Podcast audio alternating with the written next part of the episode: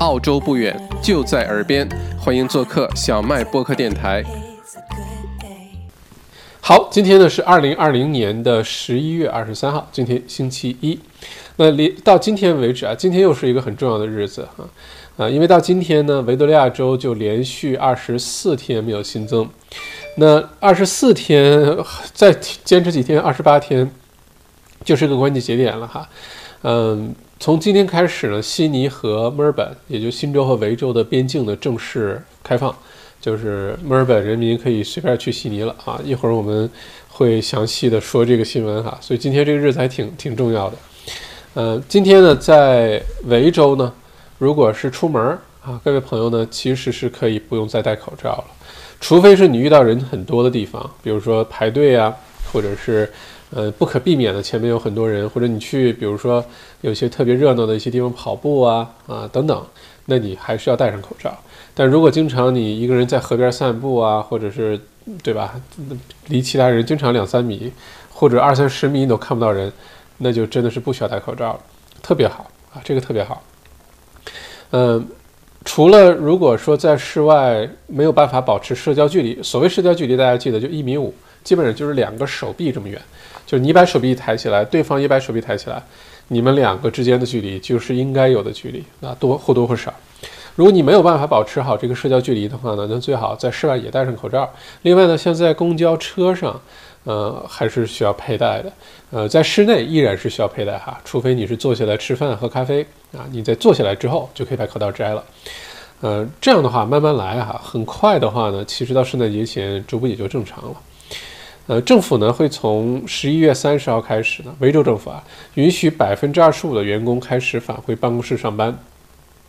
十二月六号呢，将宣布最后一步 COVID normal 阶段的解封政策，也就是对维州来说，现在如果你办公室原来有啊十个人的话，那现在呢可以二点五个，就两个吧啊。如果你原来有二十个人上班的话，在办公室现在可以有五五个回去办公室了。呃，还是那句话，现在这个呢要求是这样要求，但一直呢是说，但凡可以在家工作，就不要去办公室，免避免这个。有聚集传染，因为在办公室里呢，在一个比较小的环境当中，一群人可能待一整天的时间，这个跟你去咖啡店喝杯咖啡，或者是坐下来吃顿饭，那个还真的是不太一样。呃，那目前呢是允许这个一部分员工先回去了，四分之一的员工，呃，虽然一直以来没有听说有特别严格去查这件事情，比如说警察突然上门，当当当，啊，那个你们都几个人，原来几个员工，现在几个员工，好像没有人查过这事儿，也没有人。因为这个罚过款，但大家还是要注意，因为你也不想，如果你们公司出现任何的疫情，那员工都封，对吧？被迫的在家，呃，隔离，然后影响公司的工作啊，效率啊，就不值得。还是要严格按照这个来哈。虽然没怎么查，但是还是要严格按照这个来。下一个关键的节点呢，就是十二月六号，一转眼的事儿。十二月六号也就是两个星期，呃，基本上就宣布圣诞节会怎么过了啊。现在来看，维州。呃，或者是新州，或者整个澳洲吧，包括南澳哈，嗯，今年的圣诞节虽然如果你看各种什么都市传说呀，各种预预预言啊，各种 YouTube 上的什么 KFK 啊，印度男孩啊，如果你对这些感兴趣的话，你可能看到今天有一些说，比如说十一月份之后，全球迎来大灾难啊，十二月二十之后，十二月二十号开始才会出现今年最严重的人类的灾害啊，等等。不管这些是这个听一听当个笑话听，还是假如说真有这回事儿，不管怎么样，在澳洲，接下来这这几个月呀，一直到有疫苗之前，在澳洲都会是相当安全的。今年圣诞节也是，咱们上次直播讲到，可能今年的圣诞节对于世界上很多国家地区都是完全另外一个样子，嗯，但是对澳洲来说，将会是祥和的一片啊，嗯。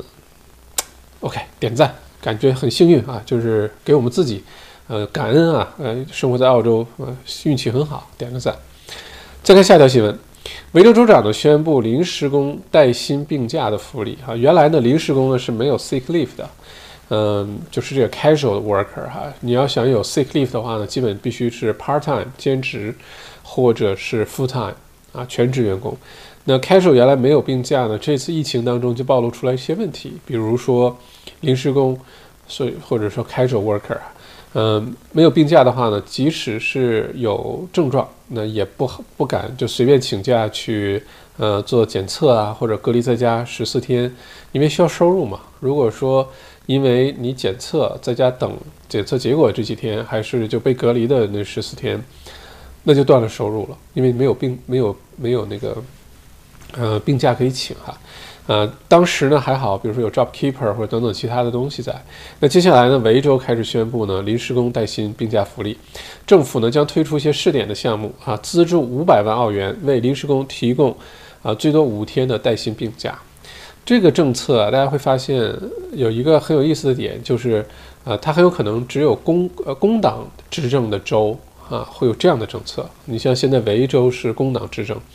昆州也是工党执政，新州是自由党执政，像新州就不太这个可能会出这一类的福利。新州很有可能出的福利就是，比如说小中小企业、小生意，我给你点什么补助啊？呃，这是每个执政党的侧重点的不同啊。工党的话，通常侧重的就是工作的人们啊，这个工党吧啊，工人的党啊，嗯。没有什么高低贵贱之分啊，只是说政党与政党之间推出的一些政策，如果我们现在华人在澳洲生活久了，呃，影响力变大了，开始有很多很优秀的人进入政治这个领域政界的话，那我们也可以关注一下这些有意思的现象，就是每个州推出，尤其疫情之后啊，啊，尤其是新的呃财政年的各个州的预算案推出。大家会发现有很多有意思的不同点哈。说到这个呢，今天是十一月二十三号，明天是十一月二十四号，明天是个重要的日子，是维州推出新财年的呃预算案啊。这个预算案当中也会有大量的内容啊，跟买房啊、跟投资啊、跟就业啊，都会有很大的关系。明天正式出来之后啊，我们看这周三晚上给大家详细解读一下，好不好？嗯。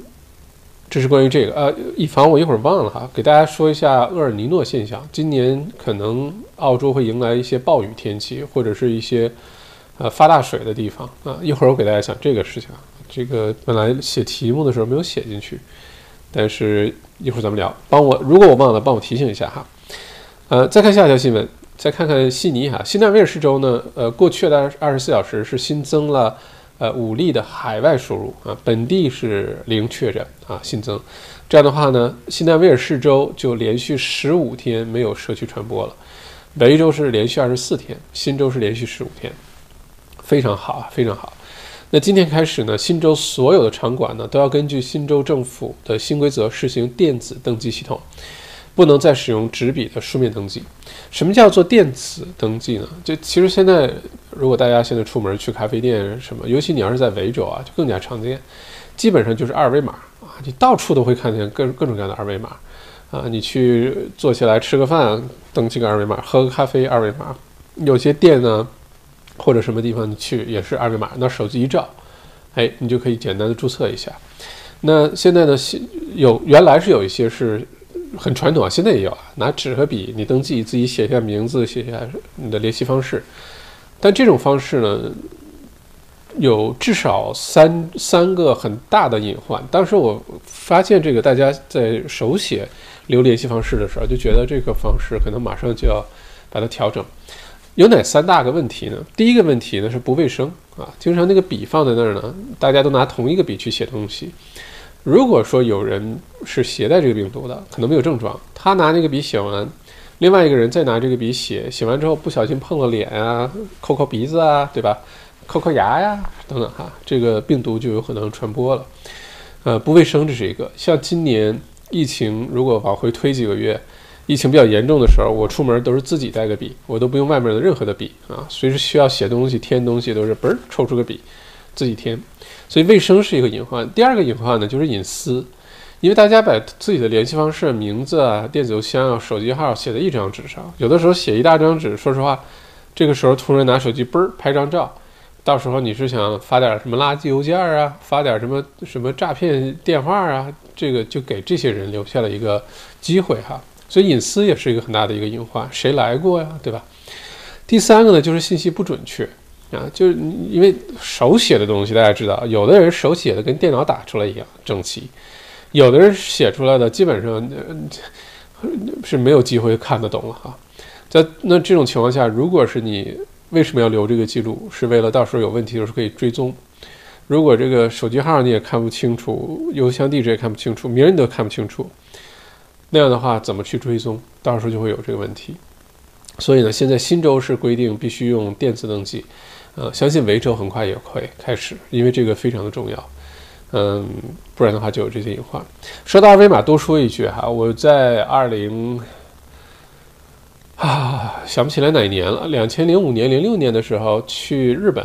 当时发现，在日本二维码 QR code 满大街都是，当时我就觉得这个东西太神奇了。那个时候日澳洲是没有任何二维二维码的，澳洲只有条形码，二维码见都没见过。当时到日本就疯掉了，觉得二二维码这东西太神奇了，而且这个一组合呢就是无限的组合。然后当时我就在想各种各样的办法，我在想如果我把这个二维码如果能引进澳洲的话。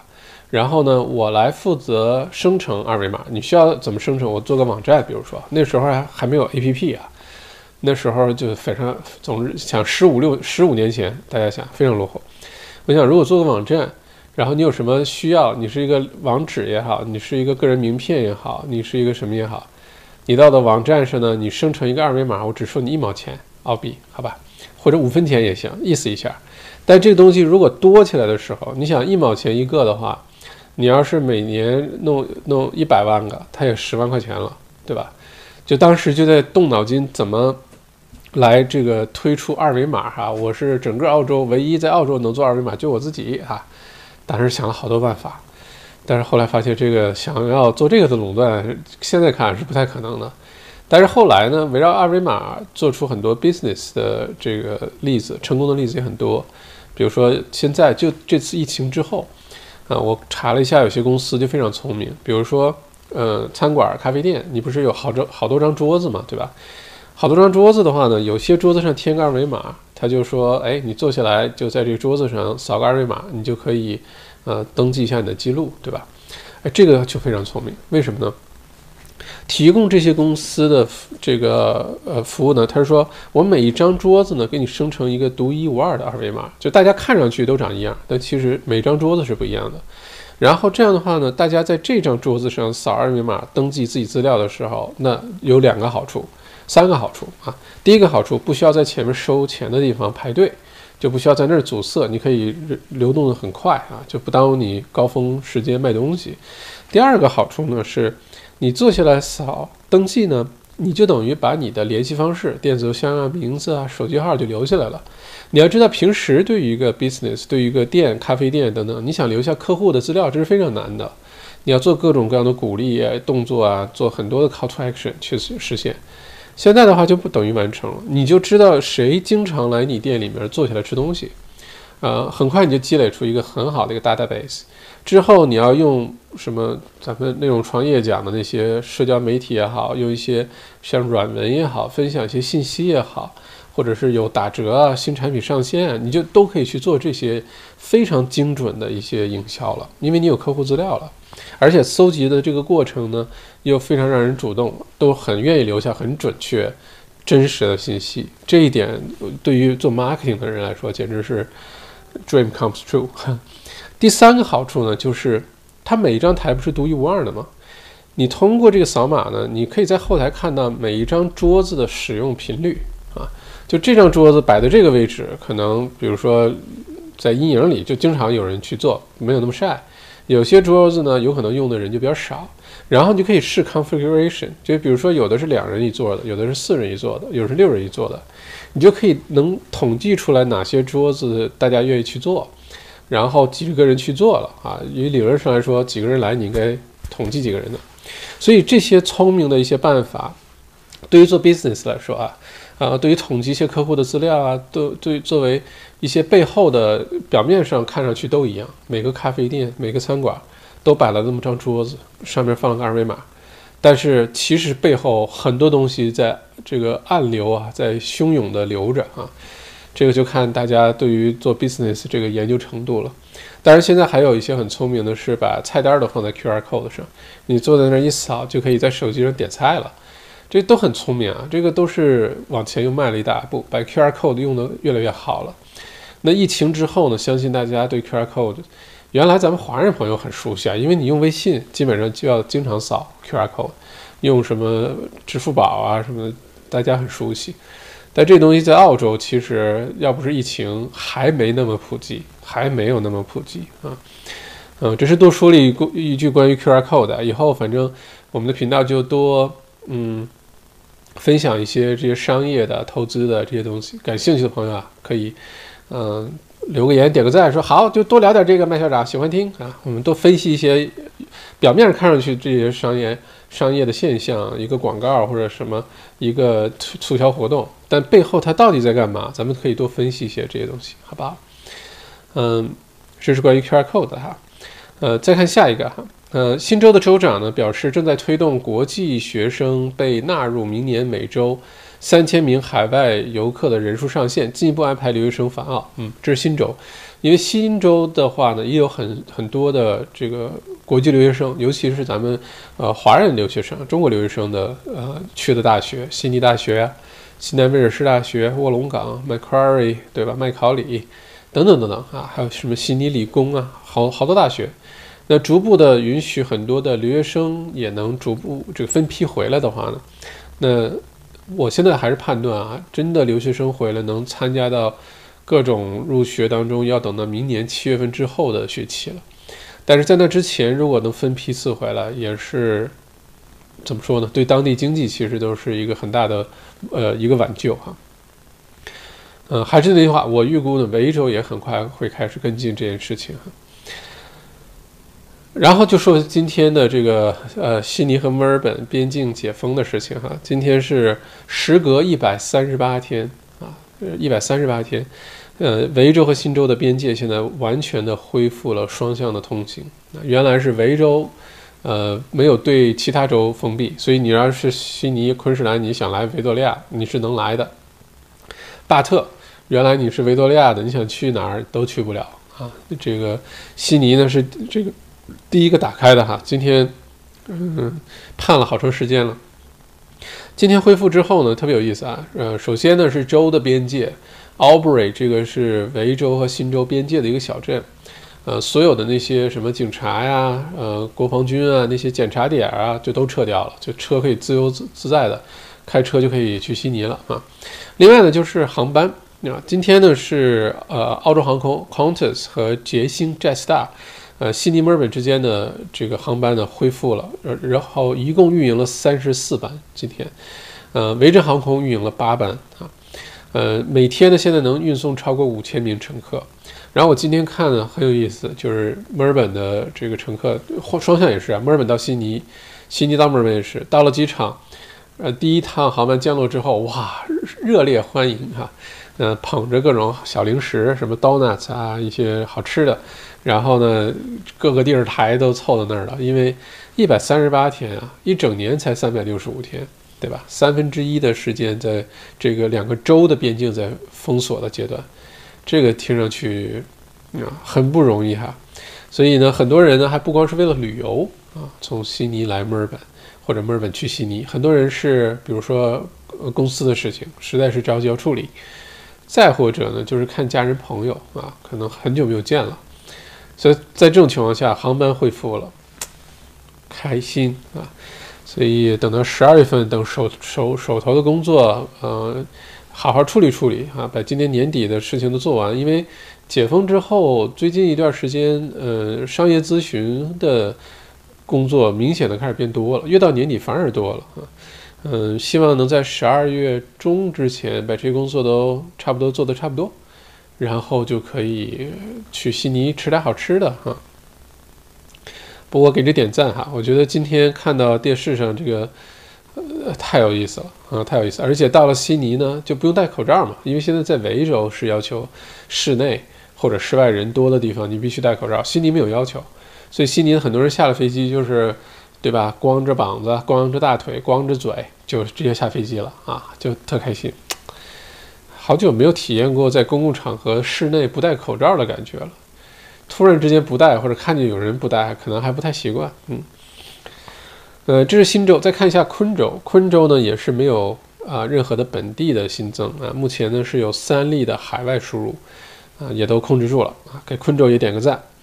呃，按照现在这个势头发展下去的话呢，昆州对维州对新州开放边界也只是时间问题啊，我估计十二月中左右就差不多了。这样的话，维州、新州想去昆州就可以去了。一会儿给大家讲一个我今天读到的文章哈，特别有意思。嗯，读着就是一个墨尔本的一个一个一个一个澳洲的一个女性啊，然后前一段时间跑去昆州买房子的事儿啊，特别有意思。我给一会儿来给大家讲讲讲这个故事啊。这是昆州，再看一下南澳。南澳呢是上个星期咱们最关心的一个地方，基本上全澳洲就担心南澳可别爆发，圣诞节前就差这一嘚瑟。可千万不要在这个节骨眼上又出现什么大爆发，就麻烦了哈。那现后来发现南澳呢是虚惊一场，呃，过去二十四小时呢，南澳只新增了一例啊新增，而且这个还跟当时的那个聚集性传染是有关的，所以就没有散播开来哈，没有传播到其他更远的地方或者其他社区，那这点就很好，呃。虽然呢是这样的，这个南澳的政府呢也表示呢，还是会尽一切的力量呢去去好好的控制啊。目前一切尽在掌握，所以圣诞节前南澳恢复到正常状态，看来也是没有什么问题的。因为现在还时间还早，十一月二十三号离圣诞节还有正好呃不到一个月，一个月多一点哈。下次星期三直播就正好一个月了。那一个月时间，南澳现在如果新增一例的话，还都来得及啊，可以。呃，运气好点的话，圣诞节前连续十四天无新增，都都是可能做到的。如果能做到的话，维州的朋友们、新州的朋友们想去南澳来个自驾游啊，酒庄转一转啊，对吧？袋鼠岛玩一玩啊，哎，这看来都是能实现的。所以圣诞节今年还是那句话，有可能全世界都在呃疫情当中度过的时候呢，我们有可能会在一片祥和平安中迎来，或者还有就是炎热啊。迎来今年的圣诞节。最后看一下澳洲总理 Marson 呢，是呃前几天不是去日本访问了嘛？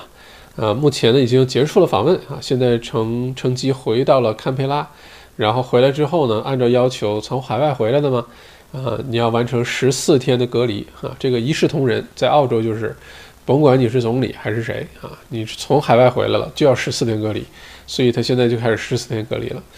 其实也挺好啊，在隔离期间，我估计能完成很多工作。现在网络什么都这么发达，对吧？好，这个是今天主要的新闻，我再看一下有没有落下的重点，给大家说一下。嗯，看一下重要的新闻，重要的新闻。嗯，Qantas 的老大 Alan Joyce 今天很开心哈，因为航班。尤其是悉尼、墨尔本之间的航道啊，咱们之前说过，世界第二忙，这个利润率也非常高，就是很赚钱，薄利多销的话也很赚钱。所以现在呢，悉尼、墨尔本的这个航空通道打开恢复，那 Qantas 今天股价就开始上涨了哈。嗯，再看一下下面的一些新闻。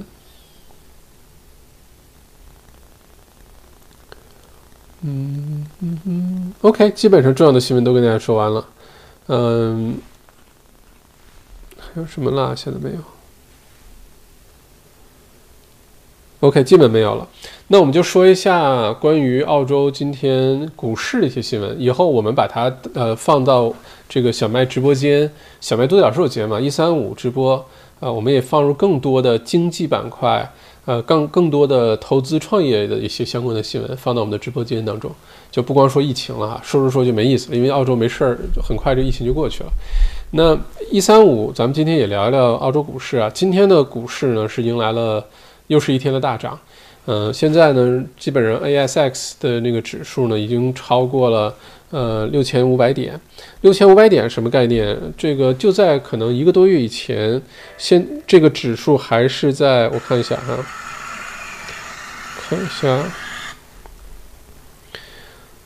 嗯，嗯，今天是六千五百六十二收盘哈，呃，ASX 两百，大概就在一个多月以前还低在五千八百点左右啊，那时候连六千点都不到。也就是说，这一个多月的时间呢，就增长，整个大盘啊上涨了百分之十，这个非常的牛。呃，并且往前看的话，还会继续增长。今天的股市，呃，明星股票啊，哪些股票带着整个大盘往上走呢？呃，最重要的今天一个是能源股啊，你像这个 Fortescue，呃，之前一直我们直播间会提到的一个股票，就是专门做铁矿石的一个澳洲的铁矿石公司，嗯，今天是大涨，今天一天呢最高的时候好像涨了百分之六，最后收盘的时候是百分之四。你想一天啊，百分之四啊，这个很厉害。所以如果你一直是持有 Fortescue，呃，你要是问我的话呢，我的 portfolio 里面 Fortescue 就一直持有，而且时不常的还加点儿。呃，将来 Fortescue 呢还是那种可以分分股股股息派发股息的一个一类的呃这个呃股票，呃，并且呢，在疫情之后，现在还没有完全进入疫情之后全球的经济复苏啊，现在只是澳洲，嗯。但是到那个时候呢，如果更多的国家进入复苏阶段，包括东南亚的国家，包括，呃，等等等等这些国家，都会非常需要做基础设施建设来刺激和复苏当地的经济。那基础设施建设就特别的缺铁矿石，就就特别简单一个逻辑。那今天呢，Fortescue 是大涨啊，涨了百分之四。为什么呢？今天主要驱动的就是因为，呃，中国。啊，对铁矿石的需求明显的大涨，而且咱们之前也分析过，呃，对于中国来说呢，它可能大麦啊、葡萄酒啊、牛肉啊，呃，这些东西呢，可能可以不用从澳洲市场采购，它依然可以从其他的国家地区去采购。嗯，对于中国国内的消费者来说，没有什么影响，对吧？少喝点澳洲葡萄酒呗，对吧？但是。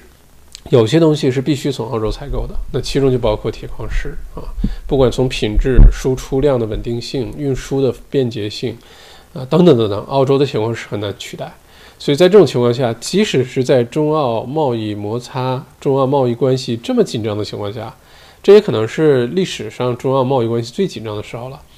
即使是在这种情况下，铁矿石依然是中方特别需要的，只能从澳洲采购的。是不是将来有其他替代方案？目前来看，这种可能永远都是存在的，但是呢，可能性比较小。所以，Fortescue 这只股票呢，大家还是可以考虑一直持有着。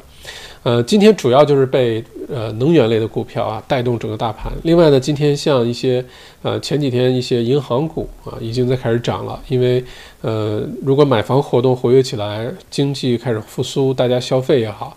贷款买房也好，那银行股就会上涨。再有一个今天涨得不错的，像 Qantas 这种航空股，航空股的话呢，今天也是开始涨，因为疫情结束了嘛，对吧？嗯，再有一个特特别意外的黑马是今天什么股票？就最近也不是今天啊，最近一段时间呢，涨得很好的是玛雅啊，玛雅就是 M I E R，在澳洲那个呃百货商场那个那个呃全国的那个连锁的百货商场哈。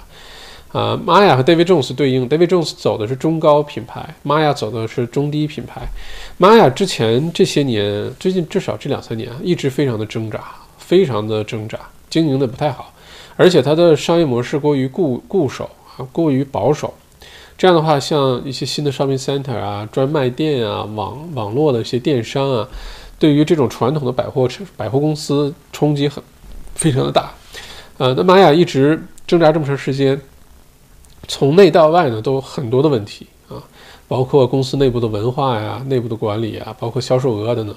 今年的疫情期间呢，玛雅其实这个电商业务啊，反而是增加的非常的快，传统的不行了，电商增加的还挺好。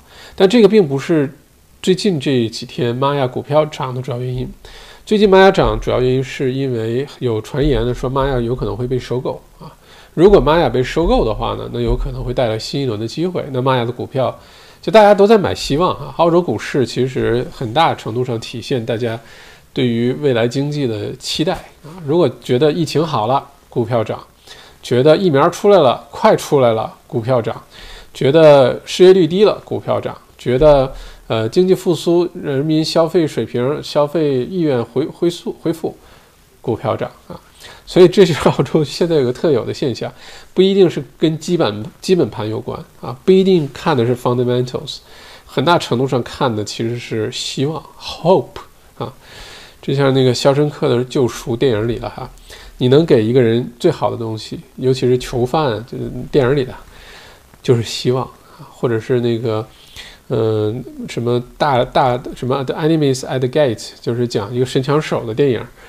呃，苏联的时候抗击德国入侵的时候，一个电影就是你能给士兵最好的东西就是希望啊，所以股市就是这样，大家买的很多的时候，你怎么做基本盘的分析，很有可能也不准的原因，就是因为这个东西，这股市里面有很多情绪化的呃因素存在哈。呃，这个是简单说一下今天的股市，如果大家感兴趣的话呢，今天没有什么准备啊，只是我自己看新闻的时候就看看一下，给大家概括一下。如果大家觉得以后我们一三五的小麦直播间、小麦独角兽这个节目，疫情结束之后的这个节目的调整，想多了解一些投资、创业、理财这些话题，我就把股市的一三五，可能就三五分钟的一个更新，给大家说一下大盘发生什么变化了，什么调整了，哪些领域要注意，不要轻易进入，哪些可以哎好好考虑一下。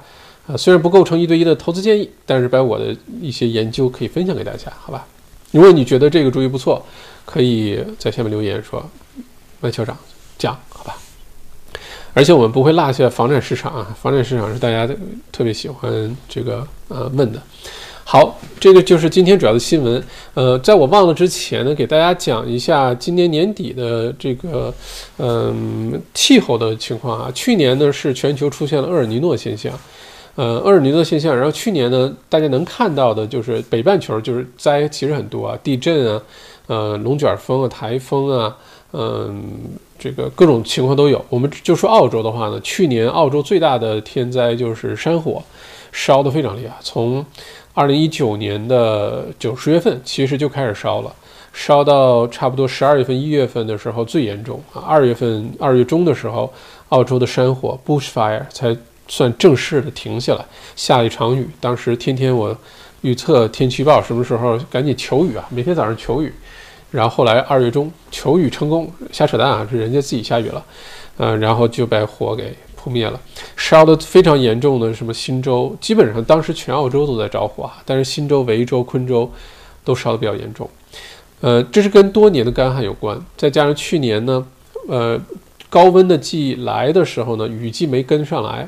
结果多年的干旱造成土那个树上面都是树油，很易燃，再加上土壤啊和周围的一些植被呢，可能没有那么多的这个水分的话，没有湿度不够的话，然后又不降水，不降不下雨，那这种很容易着，着起来就很容易停不下来。这是去年的情况啊。当然了，人家大自然可能每隔多少年就会这么烧一下，只是原来我们人类不知道，跟我们没什么关系。现在呢，我们都住在这个地方。住进这个原来是大自然的地方，那烧的时候就会跟我们有关系了。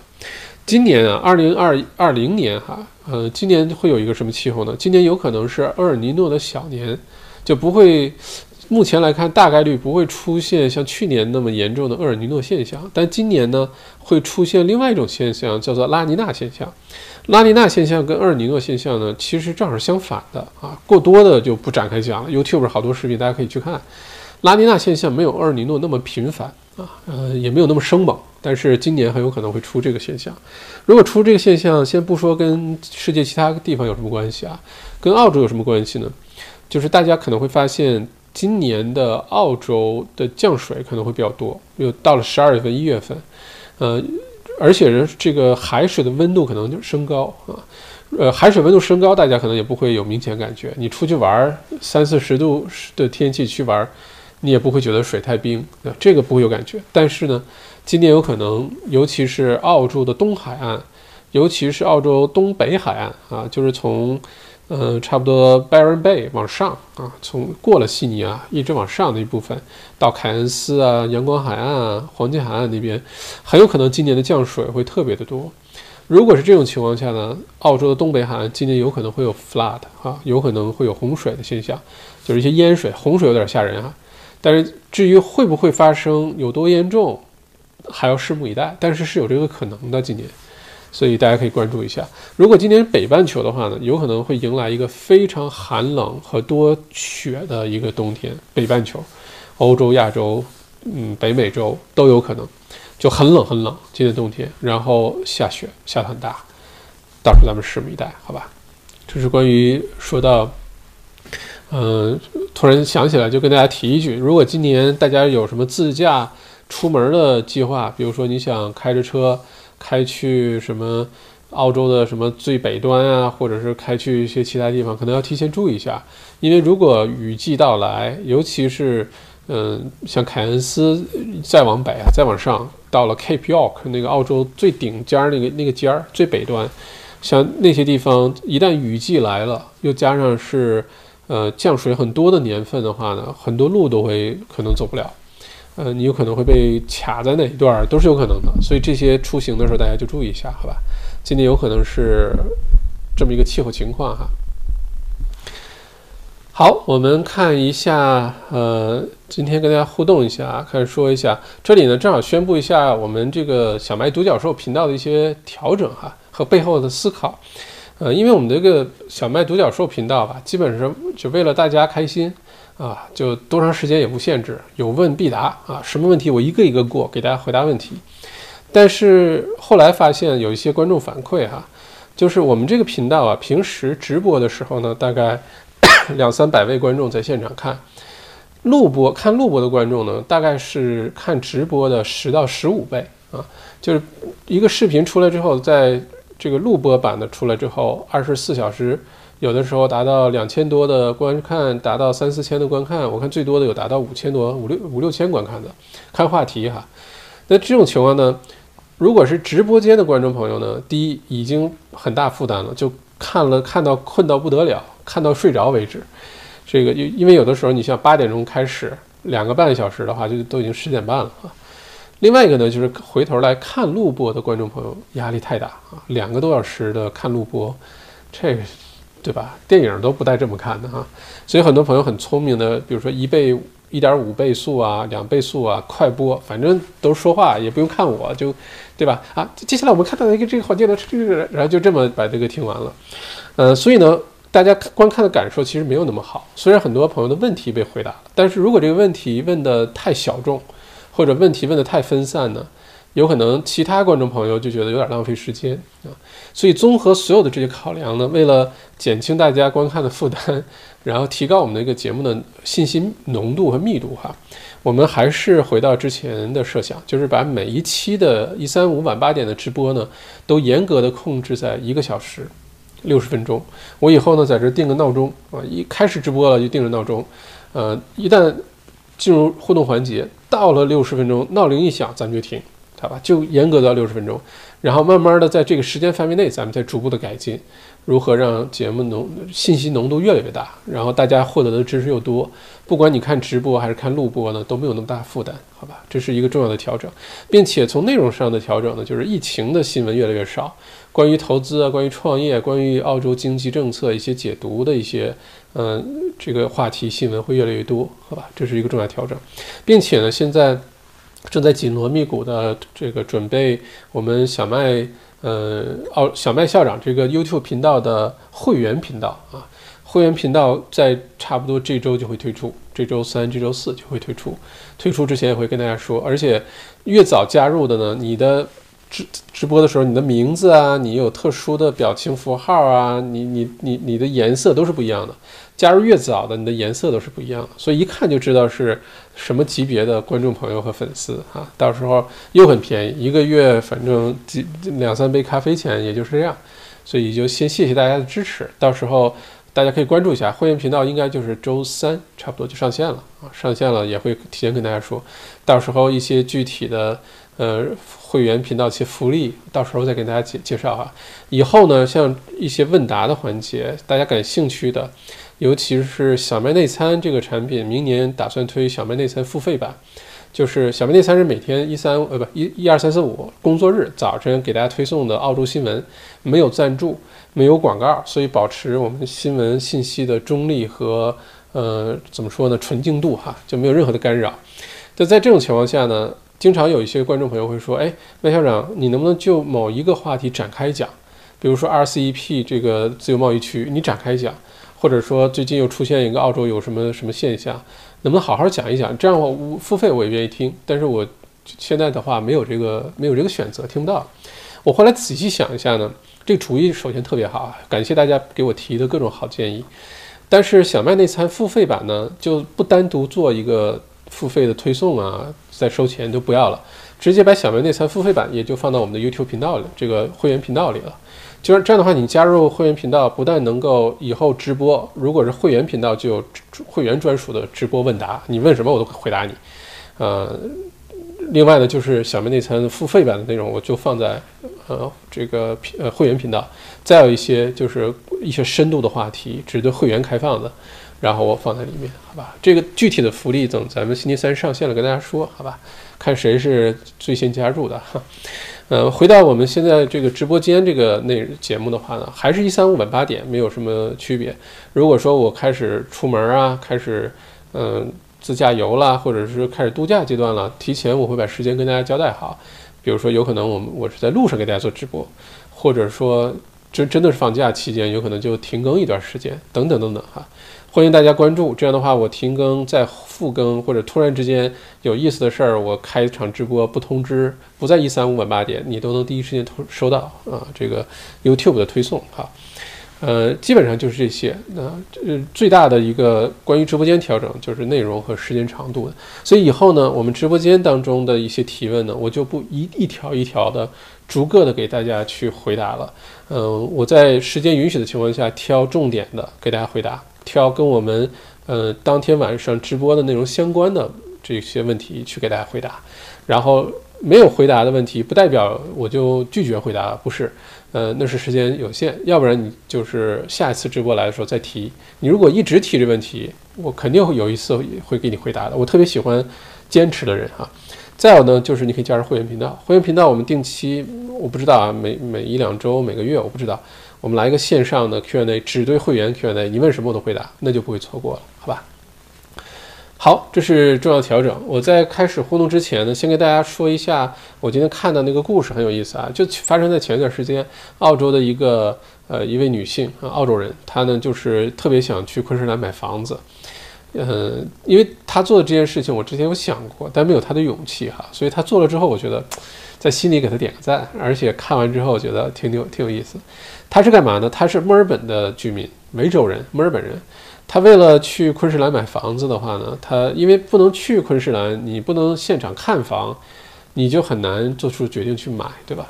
后来呢，他为了去买房，他是想买在昆士兰的 Nusa 这个地方。Nusa 在哪儿呢？在阳光海岸，在上，在上面一点儿，很好的一个地方。Nusa 特别像佛罗里达，特别像美国的迈阿密，不是说治安啊，治安好极了那个地方。就是说，它的气候、整个的氛围，天天就像度假一样，穿着人字拖、大裤衩、大背心儿，嗯，然后满大街比基尼什么的，反正，然后大家就一直生活在那种热带的那种感觉，然后晚上坐在街上喝点小啤酒，到沙滩上躺一躺、跑跑步，就 Nusa 特别美的一个地方哈。他就想去 Nusa 买房，结果封城阶段去不了。那为了能去 Nusa 买房呢，他硬着头皮还是。知道要被这个封锁，还是飞去了昆州。飞去昆州就老老实实在酒店待了十四天，隔离没有出门。隔离完之后，嗯，然后成功顺利的花了一个月的时间，看了好多房，买了属于自己在 Nusa 的一个非常漂亮的一个大 house 啊，有照片的。嗯，当时他就说离开墨尔本啊，就像出国一样。因为呢，你去昆士兰，你先要申请昆士兰的入境的许可，因为证明你要 relocate，你要搬过去，不是旅行啊或者什么，而且你还有个地址，你没有地址的话，你就申请不到 relocate 这种原因的这个 permit 入境的许可，入昆士兰州境许可。然后办好多手续之后呢，他是坐飞机去的。他到了墨尔本机场呢，他说墨尔本机场当时又暗又冷清，没有什么人，灯也不都打开着。然后上了飞机，人就不多，各种手续。离开墨尔本的时候就各种手续了。然后上了飞机之后呢，都大家隔着坐，机飞机上人也特别少哈。呃，每个人看上去都很 confusing，也就很混淆，而且看上去都很不安，因为就像是不知道会发生什么。因为有的人飞到了那儿又被给拒绝入境，又飞回来的也有。呃，他的当时的描述就好像一群人要被运去哪儿了一样哈，就就。不知道会发生什么，然后到了昆士兰，下了飞机，到了 Nusa 啊，下了到了，首先应该到了布里斯班啊，然后下了飞机呢，有警察，还有军人、国防军，呃，看着，就一个也跑不了。然后就直接运去酒店，运去酒店十四天隔离的话呢，每天有人给你送饭，就是敲门，敲完门你打开门，门已经没有人了，然后那儿放着一袋子吃的，因为不需要不能有有接触，呃，不让出门啊，每天他自己记得吃维他命 D，不让晒太阳嘛。然后如果你想出去的话，警察来一个陪着你出去，呃放个风，走一圈，然后你就继续回到房间。他是当天夜里解封的当天夜里十二点零一分，然后让他朋友就把他接走了，没有再多那隔离酒店多待一天，然后去了另外一个更好的酒店啊，就不是隔离酒店，然后就开始疯狂的看房，然后看看看看，后来也是通过朋友介绍呀、中介呀，各到处看到处问，最后选到了一个自己特别喜欢的一个房子。这个挺有意思啊！其实别看他去十四天隔离，再有的隔离可能花了多少两千八百块钱，当时机票很便宜哈，两可能两三百块钱就够了。但是有可能能买到，因为没跟他竞争啊。那个时候你去维州、去昆州买房子，没什么人去，因为这个原因去买房。那时候都封城啊，大家也不愿意去被隔离，对吧？在这种情况下，那他这个当然房源也少一些，但竞争也少一些。呃，今年呢，我身边啊，我的澳洲朋友啊，我已经听到了，真的是不止一两个，呃，从墨尔本就搬去昆士兰了，就彻底搬过去了，在那儿有在 Noosa 买房的，有在 Sunshine Coast。Sunshine Coast 一直被认为是澳洲富人的后花园啊，基本上澳洲人度假屋，有钱的人的度假屋，很多人都在 Sunshine Coast。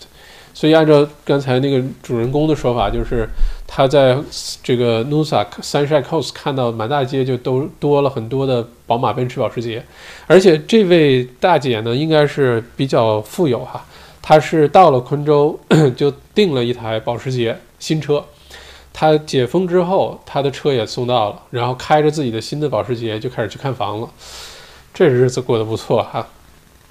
不过呢，现在已经我身边很多澳洲朋友，就我不知道悉尼搬去昆士兰的有没有哈，因为我身边还是墨尔本的朋友多一些，但墨尔本的搬去昆士兰的还是真的是大有人在。呃，有的是工作比较灵活，就在家工作啊，或者做像我做企业咨询啊、企业辅导啊、培训啊，或者是嗯，他的工作不要求他一直出现在办公室啊等等，哎，很多人就搬过去了，这个。挺有意思的现象，我估计等到昆州对新州和维州都解封之后，墨尔本和悉尼的呃居民呢，可以很容易去昆州之后，昆州的房产市场，尤其某一个区间的房产市场，很有可能会变得特别的热闹啊，嗯，就我今天看到这篇文章，给大家分享一下，我觉得挺有意思的啊，大家也可以表达一下你们的观点和看法哈。好，我们进下进进行一下互动哈，嗯，看看大家有没有什么。什么问题？维森数码生活，呃，Q Ship 说今天 FMG 涨势喜人，嗯，今天 Fortescue 铁矿石公司涨得非常的好，嗯，怎么说？我我就不说那些什么呃那个马后炮的话了哈，什么山人自有妙见哈，我早就知道这个，我就不说那些话了。但我们就理性的分析，呃，像 Fortescue 这种铁矿石公司是其实是挺适合长期持有的。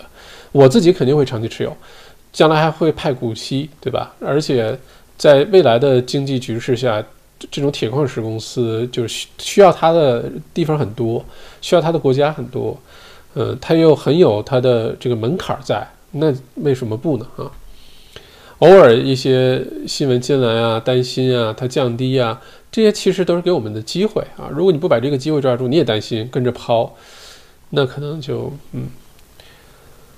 嗯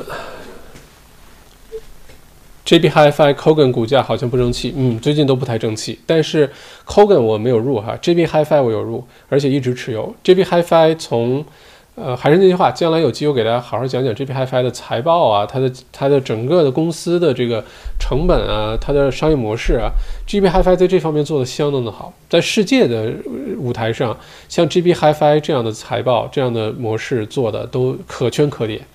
这就为什么同时当时大家觉得，比如说 Dick Smith 跟 JP Hi-Fi 差不多啊，都是这些公司，没什么区别。为什么那个倒闭了？这个 GB HiFi 开的这么好，所以中间出现一些波动，我个人看法，GB HiFi 不需要太担心。呃，现在有些调整，有可能是前一段时间涨得太厉害了。疫情期间大家在家买电视、买音响、买电脑，对吧？可能是涨得太厉害了，可能出现一些调整期，很正常啊。嗯。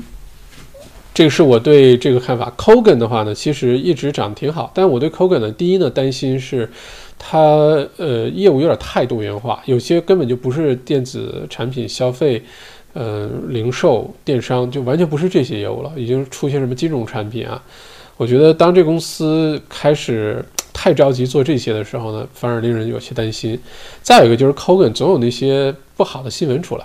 呀，一会儿偷偷涨价了，一会儿又什么故意什么这个隐瞒消费者了，就总有这种新闻出来，所以我就没有入 c o g a n 这个公司啊，我不太认同它，嗯，但是公司确实人家股票涨得挺好，这而且两口子创始人，两口子人家赚的也钵满钵满盆满啊，但这样的公司也有，就是说其实表现好的公司有的是，我们可以自己根据你的喜好选择哈。欢迎李明轩，欢迎 Scott，欢迎 Sylvia。Kathy，麦校长好，又可以听麦校长分析股市了，好开心啊！最近股市都在涨，什么时候回调？等待加仓，嗯，有可能会一直涨下去啊。什么时候回调？中间会不停的有回调的机会，就是我们说大趋势的话呢，可能一直到明年一整年，二零二二年先不说啊，我也看不到现在。但是就说二零二一年，从现在开始到圣诞节，从一月份一直到二零二一年年底，整体的澳洲股市都会是呈一个上涨的趋势，这是肯定的。这中间不是说每一只股票都会涨，有些类别、有些行业有可能会出现下跌，但有些公司、有些类别就会出现明显的大涨。嗯，并且呢，中间呢一定会，因为股市不不可能是这样的啊。股市一定是跟房产市场一样的，都是呃呃呃啊呃啊啊啊啊啊啊呃啊啊，都是这种。如果这种情况下，中间就会很多加仓的机会，好吧？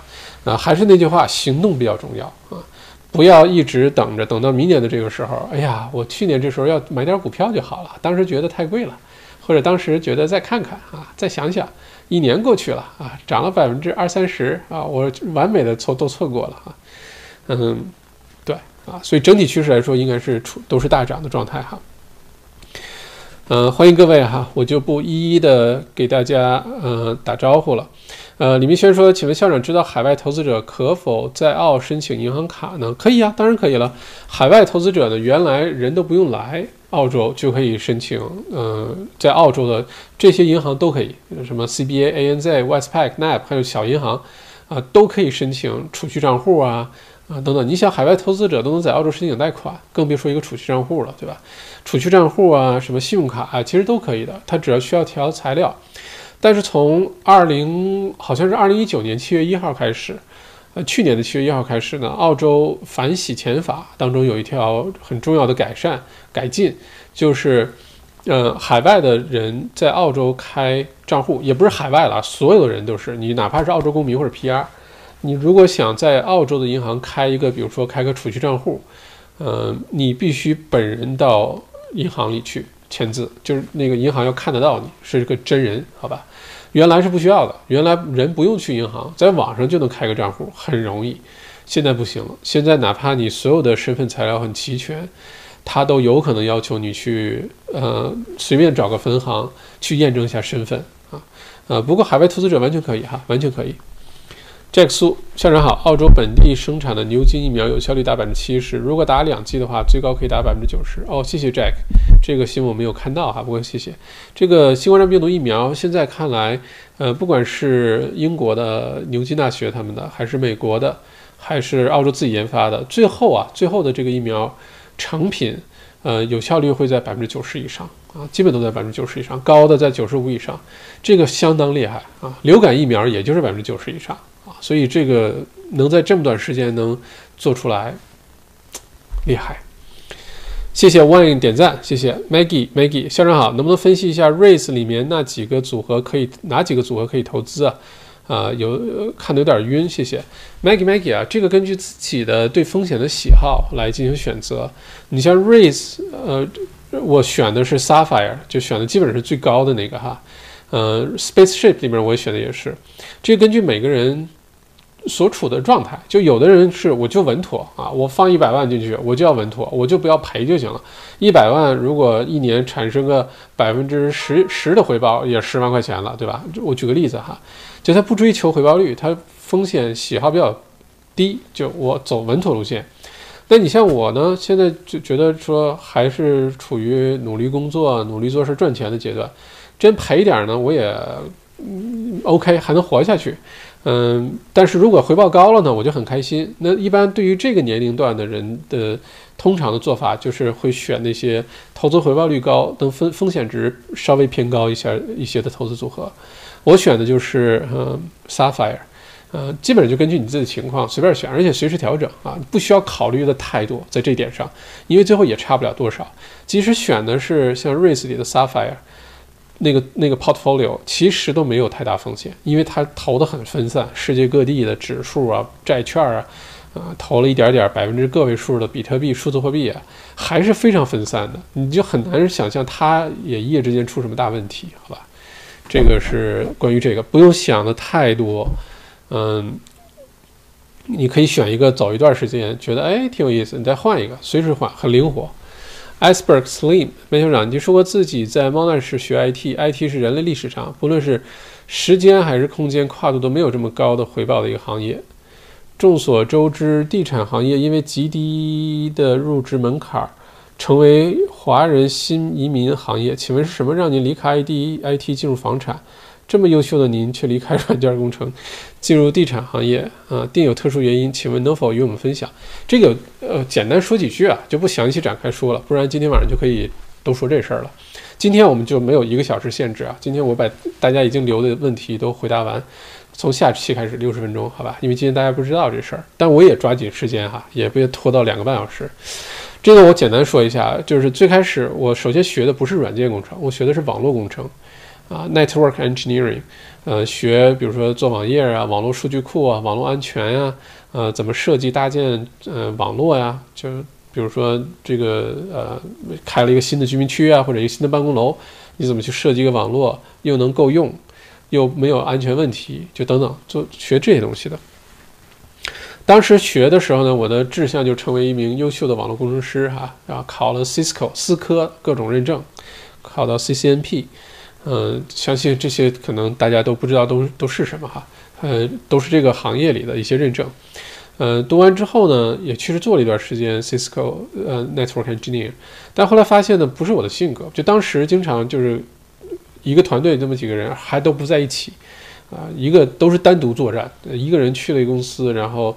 这个维护一下你的系统啊，router 啊，设计一下有什么问题了，然后有什么安全问题了，或者设计一些安全方案啊，就基本一个人，呃，跟人打交道机会还不是很多。当时我就觉得好像我还是挺喜欢跟人打交道的工作哈，对，所以干了一段时间，觉得突然很迷失，因为学的时候觉得自己就是干这个，这辈子就干这个了，结果干了一年多，觉得好像跟我想象的不太一样，然后后来呢就。进入地产行业，我进入地产行业也不是 iceberg 你提到的地产中介行业。我最开始进入地产行业是进入的，呃，一个 engineering firm 结构结构工程的一个公司，就是设计房子，就是用什么梁，用什么螺丝，用什么怎么设计，然后能承重啊。就是因为盖房子的话呢，是建筑设计师 architect 先设计房子，设计完之后呢，要拿给 structural engineer 结构工程师呢看。这个结构能不能盖得出来啊？然后盖出来怎么设计？用什么样的材料？钢筋几号钢筋？几号 beam 去能盖出来，才能盖出来，对吧？这是为什么悉尼歌剧院当时设计出来之后那么多年盖不出来？因为外观挺好看，但从结构工程师的角度来说太难实现或者太贵啊。不过那是另外一个故事了。嗯，先是从那开始的，但是我本科根本就没有学过结构工程。所以最开始呢，先从呢学结构画图，呃，晚上去 Boxil TAFE 边学怎么画图，用 AutoCAD，白天上班，上班边做边学，晚上又去上课，呃，所以有一段时间，像呃墨尔本很多 BP 加油站那时候换牌子，它的 logo 都换了，颜色也换了，很新啊现在，然后换那个加油站上面那大棚，差不多三分之一那个棚都是我画的，当时就天天画加油站的棚，每天都画。然后就干这事儿啊。后来接触越来越多的项目，接触过最大的项目是在 Gippsland 那边，有一个呃牛奶厂，是一个十年的项目，要盖十年。然后当时我所在的那个结构工程公司呢，是整个项目的 project manager，然后我做 principal engineer 的，有点像助理的角色。因为后来公司发现这个小伙子虽然结构工程懂得不多哈，边学边干，但是呢 IT 还不错，那不是这不是废话吗？我这思科网络工程师啊。然后呢就结合着 IT 的一些技能，帮公司，当时公司有好像三四个。分公司，然后维护网络呀、安全呀、数据备份啊，就这活儿自然而然就到我头上来了。然后又帮呃这个 principal engineer 做很多工作，呃，组织这些 sabi 这些 sub contract 开会啊，呃，然后项目的推进啊、预算的统计，然后工程进展啊，就这些工作都变成我的。结果后来跟结构工程的工作反而越来越少。再后来呢，就基本上呃地产这个链条上。什么结构工程、项目开发、销售、出呃出租管理、公司的拓展、公司的策略，包括后来在 Little，呃做 Senior Manager，就反正做的越来越广啊，包括到海外去推广业务，做 Channel，呃 Channel Manager。所以对于整个至少在澳洲这个地产这个链条啊，除了大型的商业开发，就你说盖那些办公楼啊或者高密度公寓，我没参与过。就开发本身啊，但是这项目的推广啊等等这些都就去参与，所以中介这个领域对我来说，只是我在澳洲这十几年地产行业经验当中的一小段儿而已啊啊，这个简单回答一下你的问题。而且地产这个行业其实特别需要非常多优秀的人加入，呃，而且中间细分的地方非常的多啊，并不是我们想象中说华人做地产就是中介。还不是，呃，我遇到过地产这个领域很多华人，不管做设计的、做工程的、做建筑、做项目管理啊、做呃评估价啊什么，做的特别好的很多哈。Manisa 熊啊，你好，麦校长，请问，呃，政府之前出台房东不可以让租客离开，即使合同到期，这个政策会持续至明年三月底。目前维州全面开放，这个政策有可能提前取消吗？谢谢。暂时看来不知道。哈哈，呃，因为没有任何这方面的新闻出来，嗯，很有可能不会，这是我的判断哈。但是没有看到任何的新闻，为什么不会呢？首先呢，按照现在这个时间节奏解封是意料之中的事儿，就早就计划圣诞节前要实现所谓的 COVID free、COVID normal 这种状态，所以现在这个解封完全是按照原来想象中的路线正在进行当中啊，只是比较顺利。并没有出现说突然之间墨尔本没事儿了，然后什么都提前。那说好三月底咱们就提前结束，这个并没有，这是第一。第二呢，为什么放在明年三月底哈？主要的考量呢是租客在明年三月底之前还是面临失业啊，JobKeeper 的结束，JobKeeper 现在是二点零，对吧？到了明年一月份就是 JobKeeper 三点零，就这个每个月的钱又少，而且很多企业就不 qualify 了。如果在这种情况下，很有可能是有些人会失业啊，减少收入啊，啊等等，并且 job seeker 现在也也开始调整了，也开始变短了。那在这种情况下呢，明年三月底之前，其实要是没有最近的这些各种什么呃补贴啊，呃什么利率降低呀，房贷降低呀，如果没有这些政策的话，其实房产市场下行的压力还是很大很大的，因为现在失业率比较高，而且这个经济还刚刚处于。复苏的一个开始，而它需要时间慢慢的进入那个状态，所以明年三月底这个时间点呢，设置的还算是怎么说呢？可能把这些因素都考虑进去了。目前来看，有没有可能提前取消呢？我的判断是这种可能性非常的小。所以，如果你有投资房，你的租客不肯交租金啊，不肯什么，可能要做好是明年三月底的心理准备啊。Anonymous Hacker 拉拉尼娜，对的，对。厄尔尼诺是去年，厄尔尼诺是我们经常见到的哈，拉尼娜是另外一种现象，我们平时可能听到的比较少，但是呢，很有可能今年会出现哈。Asper 呃 Slim，我毕业于莫大最好的专业之一，但因为很难找到工作，呃，很多同学都被逼无奈进了地产行业，他们也问我要不要进，我实在过不了自己的心理障碍。请问您当年如何舍弃 IT 什么进入？哎，Asperg 是问过这个问题哈，呃，不知道 Asper 给你读的是这个。呃，莫大什么专业哈？这是第一个。再有一个啊，其实说一句对年轻人的肺腑之言哈，就是说年轻人刚从大学毕业之后，如果你第一份工作啊不好找啊，有可能你说我是大名校毕业，对吧？我是澳洲八大毕业，或者我是美国什么英国什么大学回来，毕业之后我学的专业啊特别好，我学的是对吧？呃，这个那个。呃，学费没少花，读书时候费了很大力气，然后现在毕业了，学习成绩优异，但是一个现实问题来了，找不到工作，对吧？或者不能马上找到你可心的工作。首先啊，你找不到工作是常态啊。第一呢，你呃，毕业生找工作就比就相对来说就比较难啊，除非是比如说你英文特别好啊。你能进一些什么银行啊、四大会计师事务所的一些呃毕业生那些呃 graduates program 啊等等，那还容易一些。你要是靠自己去找，你要知道很多的工作啊，其实都都是同什么介绍啊、推荐啊，就是一点都不例外。在澳洲也是这样。嗯，你完全靠自己去找工作是需要花很多的努力去找的。找到了，比如说在毕业的呃毕业后的三个月里面找到工作了，还不错的，那绝对是运气好。啊，你就不，你也可以说什么啊？我努力什么？努力的人多了去了啊，呃，所以找到了那算运气好，找不到呢也算正常现象，不要灰心。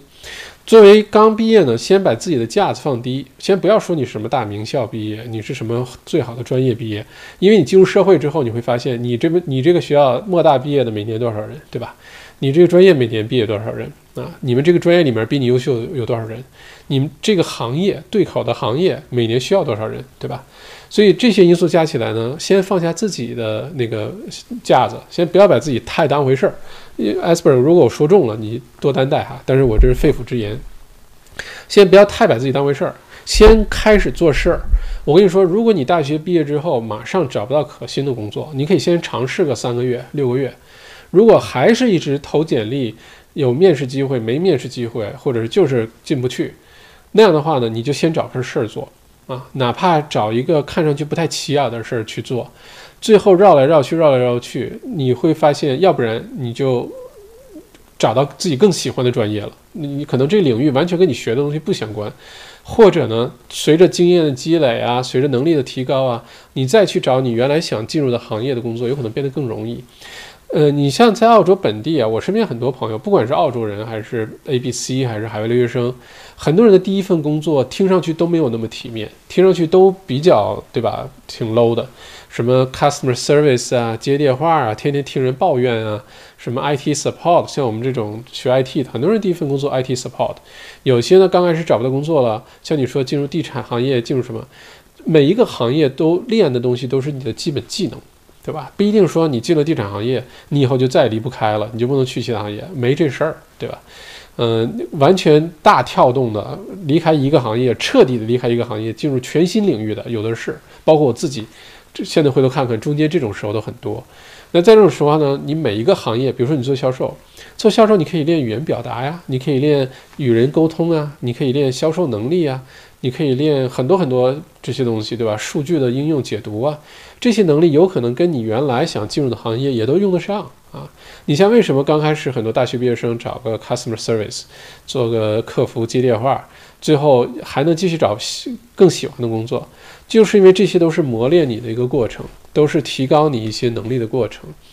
呃，每一份做的事儿其实都不白做啊，只要你目标明确，别让自己闲着。你要是天天在家。就投简历，然后在家待着，等着等电话，等邮件，半年也是他，一年也是他。我跟你说，这种才才叫荒废。到时候你什么大名校，你什么什么好专业都没用了，就都被耽误了。因为你到时候面试的时候，人家会问你，面试官问你，哎，你去年这时候毕业到现在这一年你都做什么了？嗯，回答一下吧。你可以说我出去旅游了，我见见世界啊，我没观过世界，我想来点世界观。当然这也是很有可能发生的事儿哈。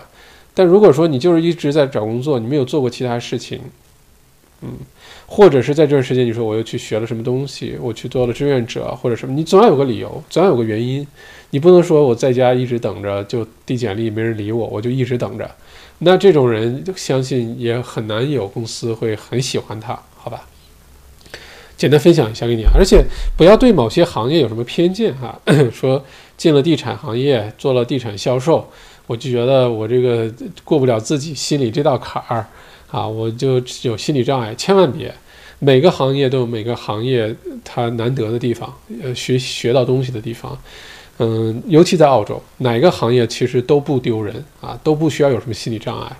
我也见过，说实话，呃，什么做清洁工啊，或者是做什么做的非常的好的，那一年钱也不少赚，该投资投资，该旅行旅行，该干嘛干嘛。就怎么说呢？把它分开啊，千万不要觉得。因为我们可能从小长大固有的想法就是我必须是名校毕业，学的好专业，进的是大公司，然后我跟你说，那就是可能被洗脑了，就你就觉得人生应该这么过，但其实人生不是这么过的，人生是不是一定要去读大学？我现在都打问号，因为学习的方法太多了，学习的方式太多了，然后呢，你是不是毕了业之后一定要找一个大公司好好工作，一层一层往上爬？我觉得这些可能都是被洗脑的结果。就人生的活法有很多种，人生的选择有很多种，嗯，大多数人怎么去生活，未必意味着我们也要怎么去生活啊。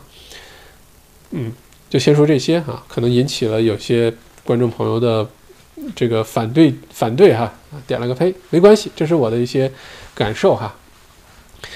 嗯，OK，噔噔噔噔噔，我就不一个一个看了哈，我就大概的往下看，嗯。Angry Old Driver 说：“校长能不能详细介绍 ETF 对对标 ASX 两百指数的 ETF 啊？推荐了 STW 啊、VAS、LS、LZ 有什么区别吗？都买了吗？你不需要都买哈，他们是不同的基金或者不同的公司推出的 ETF，你不需要都买，你选一个你觉得 OK 的，比如说可能买。”呃，Vanguard 公司推出基金比较多，他就专门做各种 ETF，做各种指数的，你可以买它。其实最后为什么他要做一个 ETF 对标那个 ASX 两百呢？就是最后跟 ASX 两百的回报率差不多。那如果他的目标是这个，这三家公司可能都做的差不多，你千万不要都买哈。我推荐一个，推荐三个，你看一个适合哪个你就选一个。呃，我自己是这三个一个都没买，因为我投的，比如说要不然我就买几只股票，要不然我就买行业指数。比如说健康医疗类的指数，要不然我就买 Spaceship 或者 Race 这种，我并没有买 S A S X 两百指数。但如果说或者是对标的 ETF，但如果说你就为了这一年，我什么也不用想，我买了能不能？校长，今天我买个什么东西，到明年这个时候，大概率注意啊，关键词是大概率，不是一定哈。明年的这个时候比现在要涨了一大块儿，还不用操心的，那很有可能你就买个 A S X 两百指数就行了。或者买个对标的 ETF 就行了，因为大的趋势是涨嘛，对吧？不多说，涨个我觉得百百分之十、十五这是肯定的，涨个二十我也不意外啊。你像 ASX 两百一个月月就涨了百分之十啊，那你乘一个十二就是年化，对吧？当然不能每个月都那么涨哈。嗯，Iceberg 我就不一一回答了哈，时间的缘故。嗯，以后这些问题大家感兴趣的。嗯，有关关于太多个人的东西呢，我能说的就分享，不能说的大家也也多包涵。然后，毕竟咱们是 YouTube 频道，是一个公开的，不像是上课哈，大家就坐在这儿都是熟人，或者是都是学员，那我问点什么我就说点小秘密什么的。但是有些在频道里面不方便说，我就不说太多了，请大家多多理解。另外一个就是我挑这个咱们相关的一些话题哈。麦校长，嗯，我之前为明年房价，以为明年房价会跌，但是现在看房价好像会涨。请问明年墨尔本房价大概率是会涨会跌呢？取决于哪些因素呢？多谢。哇咔咔，现在看来，如果你问墨尔本的话呢，呃，整体来说一定是涨，这是先说一个结论哈，就是除非有不可抗因素。呃，另外一个呢，就是什么时候有些波动呢？很有可能是明年的二三月份、三四月份，就那个时候，Job Keeper、Mortgage Holiday、Job Seeker 这些出问题的时候，就停止啦、减少啦，啊等等。嗯，目前来看呢，澳洲经济整体复苏的这个动力非常的强劲，包括房产市场，因为现在不停的在给房产市场打强心剂，一会儿利率降，一会儿要松贷款的这个政策。啊，放贷款变得容易啊，然后呢，这个鼓励首次置业者进入市场，鼓励更多的人买新房、建筑、建造房、装修房，呃，等等等等。在这种情况下呢，澳洲房产，墨尔本尤其这种人口增长的大省、大城、大城市，二零二一年整体还是会往上涨的啊。明年呢，对于澳洲来说，最大的挑战，其中一个是人口下降，就是移民减少，这个对于澳洲各个城市都是有这个压力在。另外就是经济复苏其实还是没有想象那么快啊，不是今天有个好新闻、好消息，澳洲经济就好了，嗯，还是需要至少一两年周期。所以明年二三月份、三四月份可能是一个大家要密切关注的一个点。除此以外的话，整体来说，呃，澳洲这几个首府城市，尤其像墨尔本这种地方，明年肯定是大，肯定是往上涨。不过还是要看具体的房屋类型。咱们之前也说过了，像，嗯，高密度的公寓，在未来这一年还是要躲开，好吧？你可以买大户型的，呃，低密度的，就五六层楼，里面也没什么游泳池，也没什么 building manager，就这个坐在下面的那个 concierge。然后呢，楼里自住比例比较高，投资很少，啊，或者是这种啊 OK 的好区的哈，在有的太偏远的地方的那些公寓就不要碰啊，就什么什么 Burwood 啊、Ringwood 啊，这种公寓就不要碰。其他的你要买土地、买 house、买 townhouse，基本上都不会错哈。嗯，Eric 麦校长，见您有收藏大学校园衫的爱好哦，却没有穿过你母校莫奈什大学的校园衫，想买一件送你，请问如何邮寄？哦，谢谢谢谢，我还真没有莫奈什的，还真没有。第一呢，读莫奈什的时候呢是个穷学生，当时也不流行啊，我都不记得当时莫奈什有没有这种衣服哈。呃，首先没有莫奈什的，确实没有。呃，当时也可能是没舍得买，时间太久了。呃，莫大的倒是好几件儿。然后我去哪儿读书啊？去走过哪儿啊？或者是特别喜欢的学校，就会买一件。谢谢啊，嗯，送就别送了。非常感谢 Eric，因为我是你，你要送我个东西，我又不能为你做点什么呢？我心理压力太大。你为了我着想，就不要送给我了，好吧？你可以把链接发给我，或者你说哪个款式，你发给我，你发到澳洲王小麦微信公众号，我按照一模一样款式我去买一件，当时你送的，怎么样啊？正好我也没有毛奈士大学的哈，谢谢 Eric。谢谢，心领了哈。嗯，嘟嘟嘟嘟嘟嘟嘟嘟嘟。Ben 菜小麦好，有个叫 Think Think Think Trader 的炒股 App 咋样？好用吗？没用过，从来没用过，我都没听过。我呢是怎么说呢？一旦用哪个用好了，就会一直用它。你就像买衣服，一旦哪个衣服穿好了，就同一个尺码、同一个样子，就不停的买。鞋也是啊，就经常干这事儿。所以有些新的东西，我可能。好奇的话，我就去研究。如果我已经发现特别好用的了，为了生活工作效率很高呢，我就不会分散太多注意力，不停的去研究这些东西哈。不过这个 Think Trader 我没有听过哈，如果以后有机会听到了，可以说一下。嗯，嘟嘟嘟嘟嘟嘟，世界神秘小文说，麦校麦老师好，对房市怎么看？涨或跌？这问题太广泛了哈，欢迎你把这问题再具体点，在哪个城市，什么价格区间的？投资房、自住房啊，这个什么类别的要具体问。这种就好像说麦校长好，明天会下雨吗？那你说，我说明天会下雨，明天地球某一个地方一定会下雨的啊。这个还是要具体啊，大家提问的时候越具体越好。五六相险胜，五六险胜，五六险胜。校长好，请问读过《Green Brain》这本书吗？呃，校长好像不怎么吃面包，但是米饭呢？嗯。《谷物大脑》这本书呢，我没有读过，听的樊登读书讲的，呃，听了好几遍，嗯，太好了这本书啊，太好了这本书，呃，就讲的内容哈，所以我听完之后呢，什么面包啊、面条、米啊，实在忍不住偷偷吃点儿，但原来是每顿都吃了，包括早早餐都吃面条，因为我特别爱吃面条，我原来在微博上叫什么爱吃面条的熊猫，你就知道我有多爱吃面条了哈，嗯。面条啊，米呃米还好啊，米里面没有麸质，大米相对来说还好，大米没有麸质。不吃谷物，不吃那些什么呃小麦啊，呃就面粉了，呃不吃面条啊等等，是要躲开里面的麸质，就那很劲道的那个东西叫 gluten，这个会非常大的损害我们的大脑的健康啊，所以我是不吃 gluten 的。嗯，大米偶尔会吃，非常偶尔，因为我生酮饮食，这些碳水东西其实我都不太吃。啊，菜啊，肉啊，蛋啊，鱼啊，随便吃啊，是这样的。嗯，我特别爱护自己的大脑哈，所有关于爱护大脑、爱护记忆力、爱护思考能力的，我都特别愿意去做，非常非常爱护我的大脑啊。这个如果大家感兴趣的话，可以多问，也可以多多交流哈。嗯，Susie，请问校长，比如 Web 这个股票，Web。哦，这个问题太具体了，，Susie 哈，嗯，你这个有以后有机会详细给你回答吧。每个时间区间都都在问，而且这什么是人民币吗？苏迪，这个问题有点儿，他他以后有机会再给你回答这个问题哈。这个每个时间段你都在看啊，我因为我没有关注你说的这些时间发生了什么事情，我根本就不知道哈，我没有关注这个股票，嗯。嗯，小宗谢谢。Peter，FMIG Real 是否长长期？Real Real Tinto 我没有买哈，BHP 我也没有买，虽然他们都派股息能源股，但是呢，Real Tinto 和 BHP 呢都是什么能源的东西都沾点儿，呃。煤呀、铁呀、金属啊、稀土啊，什么东西都有啊，天然气啊，什么都有。呃，Fortescue 呢就只做铁矿石，所以呢，我就只买了 Fortescue 啊，啊，而且我自己会长期持有的哈。澳洲肉牛是食草料的嘛，我自己感觉牛肉味道、质量确实比国内好。澳洲的牛肉啊，虽然在国际市场上很比较贵，比如说澳洲牛肉出口到中国。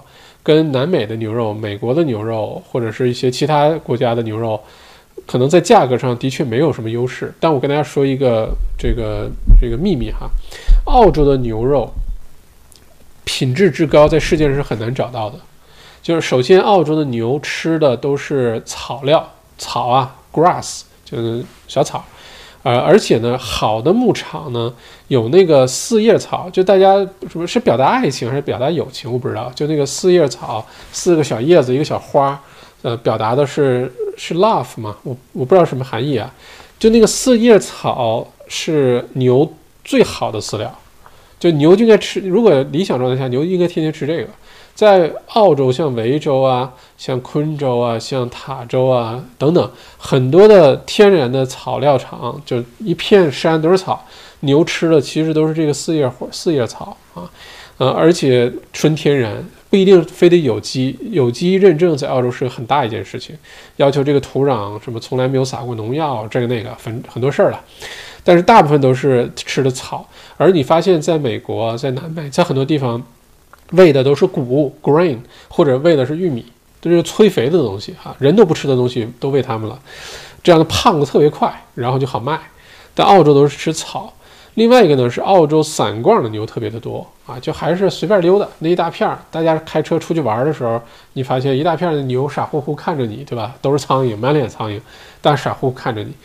哎，都是散逛的。这个呢，在很多其他地方、国家，美国、南美啊，什么是很难想象的，都是一个集中饲养，围一个大工厂，围一个大圈儿里面养。嗯，并且还有一个很重要的秘密，大家在切这个牛肉的时候，看里面的纹理，对吧？如果说纯血的日本和牛，哇，那那个大理石纹好看极了。澳洲有些地方你切开之后呢？呃，有可能是和牛品种在澳洲养大的，或者是澳洲的黑安格斯牛。澳洲黑安格斯牛特别有名哈。你会发现呢，有时候切完之后，那个里面脂肪的纹理呢，不是纯白色的，有点发黄。有些人呢会认为说，哎呀，你这牛肉不新鲜了，里面纹理都变黄了。我跟你说，这就不是真正的吃货啊。他要是看过小麦独角兽直播间的节目就知道了。如果是在澳洲买的草饲的，吃草长大的。散逛的这些牛的话，它切出来的纹理就是应该黄色的。如果切出来的这些脂肪的纹理，这些 marble 那个条纹，如果是纯白色的话，说明它的饲料里面草并不多。也就日本的和牛在日本养的时候，其实真正吃草的比例可能只是一部分啊，它不一定是完全吃草长大的。但凡它吃的很多的都是草。没事儿还得爬爬坡，这也是另外一个因素啊，就是要在小山坡上走上走下。如果一直在圈的一个地方养的话，那个纹理也不会有黄色。所以，如果这个肉很新鲜的情况下，里面不是雪白雪白的那个脂肪纹理，而是有那么一点点淡黄色，就像牙没刷干净一样，那种情况下才说明这个肉真的好。在澳洲草饲散逛好牛肉，这个是大家对于牛肉的一个误区，就好像吃生蚝哈。大家觉得生蚝越大越好，我跟你说反了，生蚝越小的越甜越好吃。像在澳洲吃生蚝，下次去餐馆，如果说 waiter waitress 给你选，哎，这位朋友，嗯，欢迎来到我们的餐馆，你想吃，先来一打生蚝作为头餐、头碟、头盘，问你要塔州的生蚝还是要新州的生蚝？就新南威尔士州啊，我跟你说，塔州的生蚝非常大，但是又大又蠢，有点苦，有点涩。虽然大，价格有可能差不多或者还便宜点，不要点。要点就点新州的生蚝，悉尼的生蚝，又小又甜，那才是真的好吃。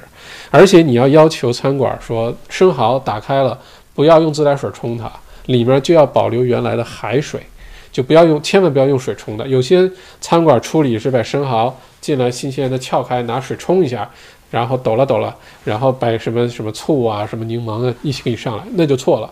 好的餐馆，你发现那个生蚝上来的时候还是原来的海水，是没有用自来水冲过的啊，因为里面有盐，所以里面是没有什么太多的细菌啊，不用担心，只要足够新鲜就行了。这也是对生蚝的一个一个误区哈，说的我直流口水。如果觉得这一段讲的太好玩了，欢迎点赞。以后这些话题要说到吃啊喝啊，在澳洲对吧？嗯。益生堂凯呃健康益生堂不都是吃草的？吃草的牛肉都有标示，一般比谷饲都贵一些啊。嗯，尽量要剁剁，尽量要避免呃吃谷物 （grain fed） 的牛，啊，corn fed 就更不要吃了哈。如果你去超市包装上，如果但凡 grass fed 的，如果是 grain fed 或者没写 grass fed，grass fed 就喂草的嘛，没写的话你就要小心点儿。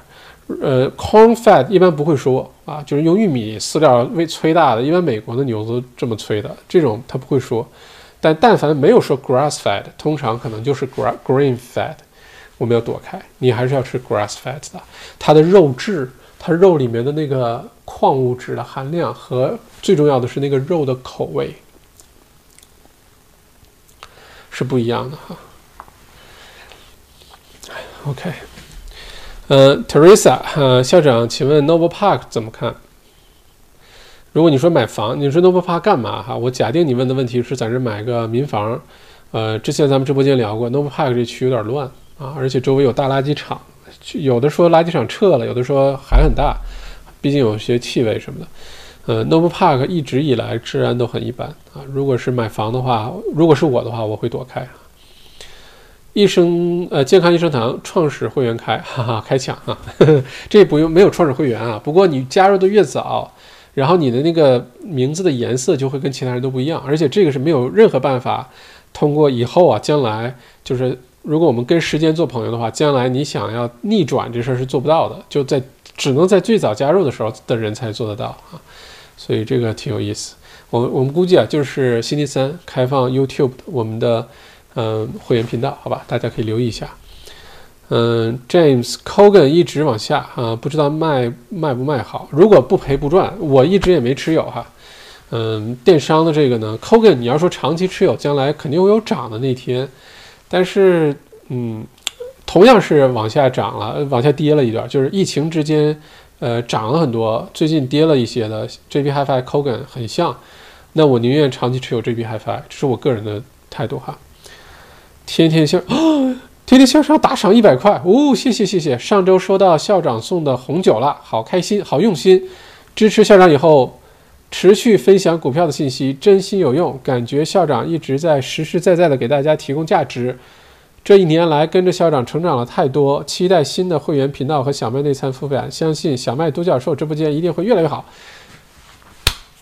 谢谢天天向上，谢谢谢谢一百元打赏，好久没有见过了，谢谢谢谢啊，非常非常感谢，而且说的都是大实话哈，谢谢啊，再次感谢，嗯，K 拉吴终于赶上了，OK，嗯，再看啊，Shelly 说墨尔本的呃公寓市场什么时候转机呢？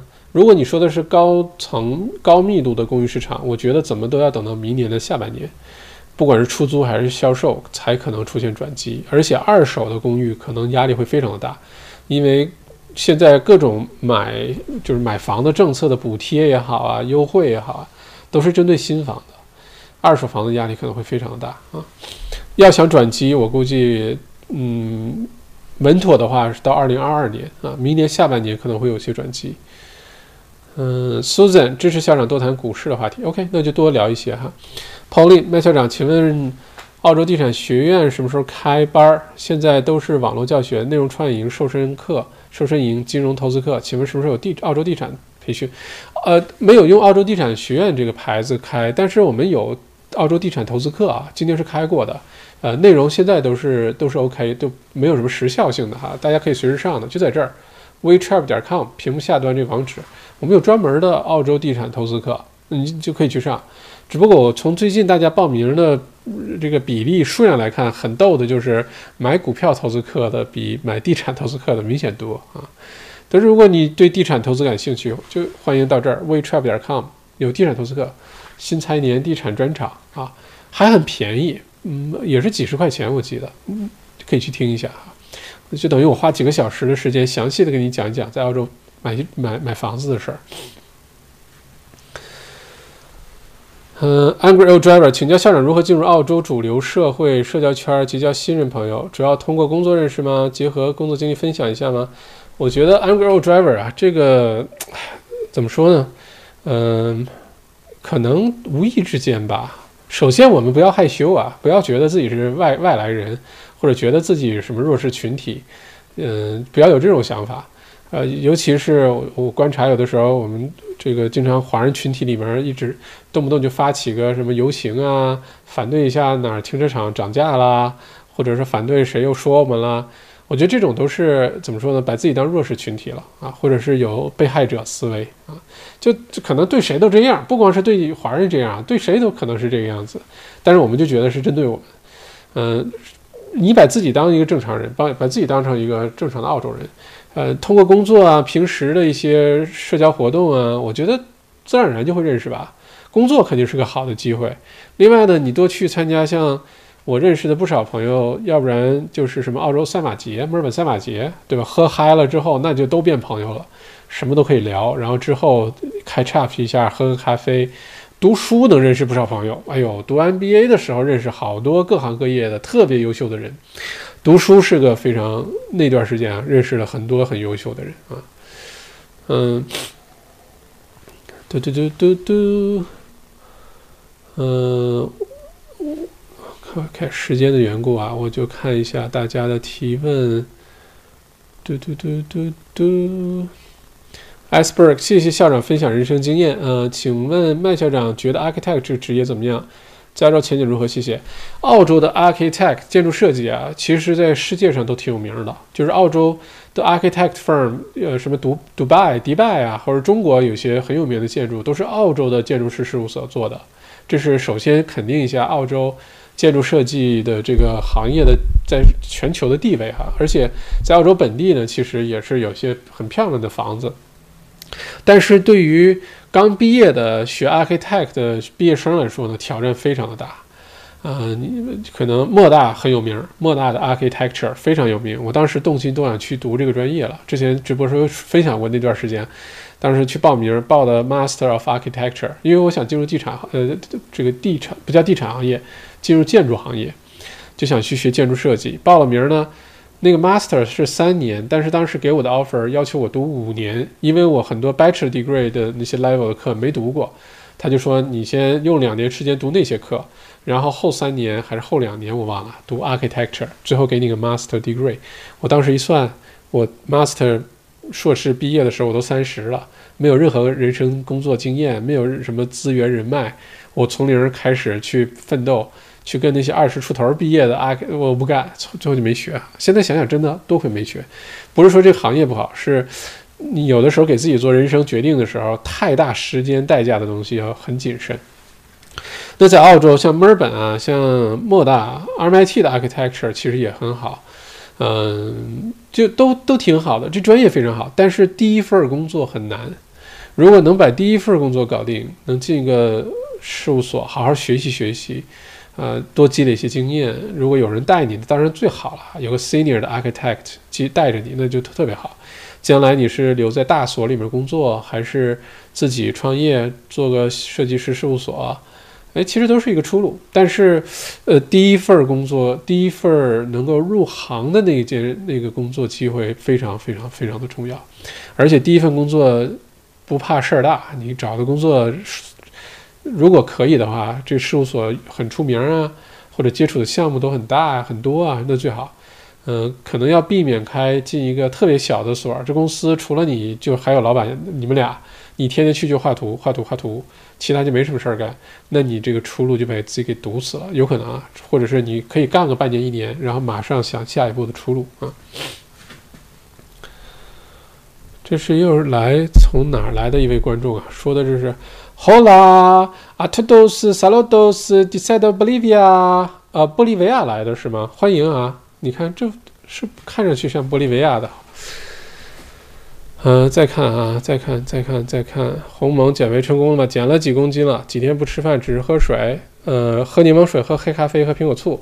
昨天晚上跟好朋友，呃，好好朋友们去撸了串儿啊，这个，所以昨天是吃了饭的哈。Angry old driver 很好奇校长如何在没有机结构工程背景下找到这份工作。朋友介绍，我现在就遇到这个问题，想找一个和读。专业工作背景无关的工作，想要怎么入手和准备提高成功率呢？当时我是朋友介绍啊，你发现在澳洲很绝大多数好工作都是内部推荐呀、朋友介绍啊、公司内部提拔呀，真的到就像买房子是一样的，真的到外面去登广告的，要不然这个广告根本就不是为了招人，就是为了做品牌宣传、做公司宣传，因为招聘是公司宣传策略的非常重要的一部分。所以你看那些招聘广告，第一段都说我们公司怎么怎么样，怎么怎么样，其实是在宣传，他未必真的招人。包括每年大学招聘都是这样的。另外一个呢，就是如果都到那个地步了，说明内部推荐、内部提拔、之互相朋友之间推荐，可能这个都已经过去了。公司特别喜欢用内部推荐、内部提拔和熟人介绍这种方式，比较靠谱。呃，很多公司像在 Little 的时候，你推荐一个人入职。如果推你推荐这个人，他能完成六个月的实习期，能够变转正了哈，你会收到三千块钱的推荐费啊，嗯，就是因为在外面招的人其实很不靠谱，就是经常代价很大，登广告，然后最后招来之后入职又不行，又不停的招，最后大家都喜欢内部调内部这种，所以在这种情况下，好工作你还是要扩充自己的人脉，然后好工作都是互相推荐的，像。我原来读商学院，很多工作就是 MBA 同学之间互相推荐。哎，我们团队最近要招一个咨询师。哎，我们公司要招一个什么样的 engineer？我们公司要招一个 financial 什么 advisor？有人感兴趣，哎寄个简历给我，都是这种内部推荐的，就非常的多。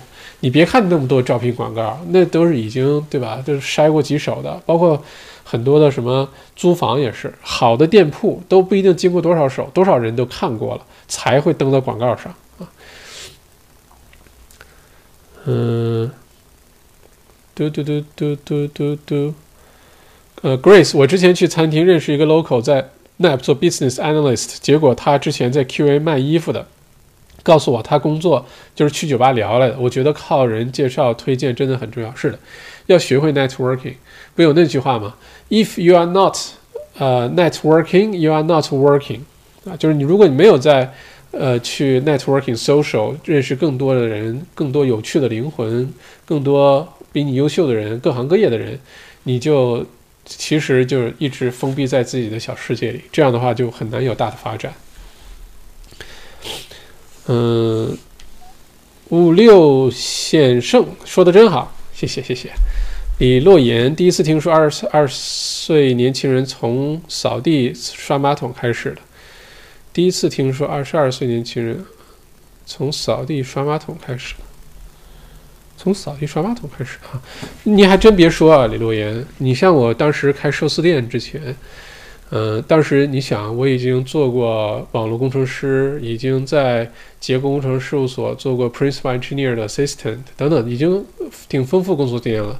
当时为了开寿司店，跑去友商的地方找了一份工作。呃，就是想了解一下寿司店是怎么工、怎么怎么经营啊，里面内部是怎么回事儿，就是从最底层的开始干起的，天天擦地，呃，切黄瓜、煮米，呃，洗米，然后就天天就干这些事儿，没别的。那这个心理落差怎么解决，对吧？而且收入一下子少一大截，就一个小时十块钱、十二块钱，我记得，反正很少。然后原来是坐办公室，对吧？点点鼠标就是怎么样，但。每个人生总会有这种时候，就你为了想很有力的出一拳的话，有的时候你要把拳先收回来，对吧？你才有可能很有力的出一拳。如果你只是出拳，那你不会很有力的。所以有的时候，当你目标明确的时候，你具体做什么就变得不重要了，就没什么所谓的心理障碍了。我的意思是，当时真的是天天大早上起来，一天工作个十个小时、十二个小时，擦地板，对吧？扫地、切黄瓜，就天天就干这件事儿啊。Maggie 麦校长在昆士兰买房了吗？还没啊，正在密切关注，就等着解封。我觉得还是要去看吧，啊，因为你这个一住可能要住好多年，说不定哈。嗯，所以就等着解封。但是对每个区都在很认真的研究，这个是真的。但请问校长如何看待澳洲私校教育比公校教育？嗯，一句话概括啊，我觉得整体来说，澳洲的公校。嗯，有没有精英中学有很好的功效呢？有啊，你比如说 McKinnon 南南边的，像墨尔本的，我说的都是墨尔本的，南边的 McKinnon，嗯，或者说嗯，Glen Waverley High、Bowen High，还有很多这种，就是很多功效啊，像精英中学 Melbourne High，功效有没有好的有，但整体在澳洲，就是说整体的教育水平，各个城市都是啊，私校整体是远远要高过公校的。嗯，为什么呢？就是私校的资源比较多，私校有钱，这是非常重要的。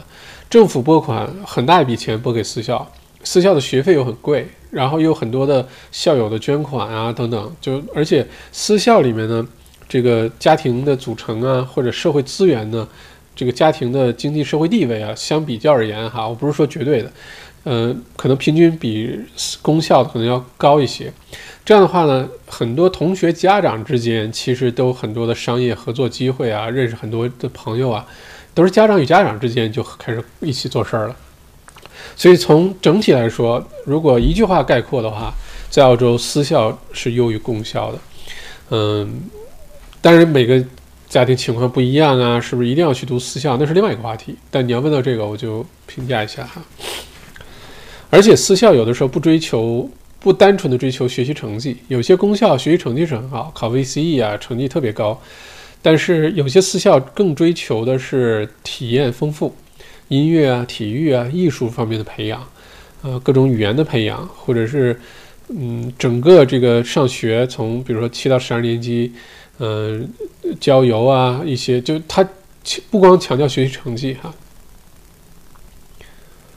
Edmond。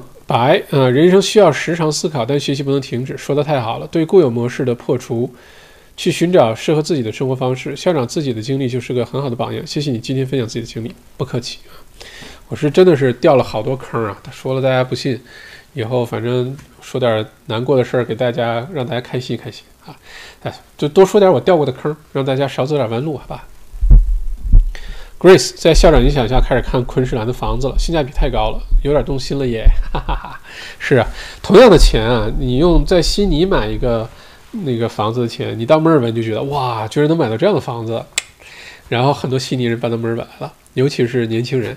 然后你用在墨尔本买一套房子钱，你说哦，我比如说拿这，假如说啊拿个一百万，你看在墨尔本你喜欢的区好像买不了特别新的，或者就买特别远的。然后你用同样的钱，一百也好，一百五也好，多少钱也好，你到了昆士兰，你发现哇，居然能买这样的房子，这么大，这么漂亮，这么新，而且有码头，然后就开始动心了哈。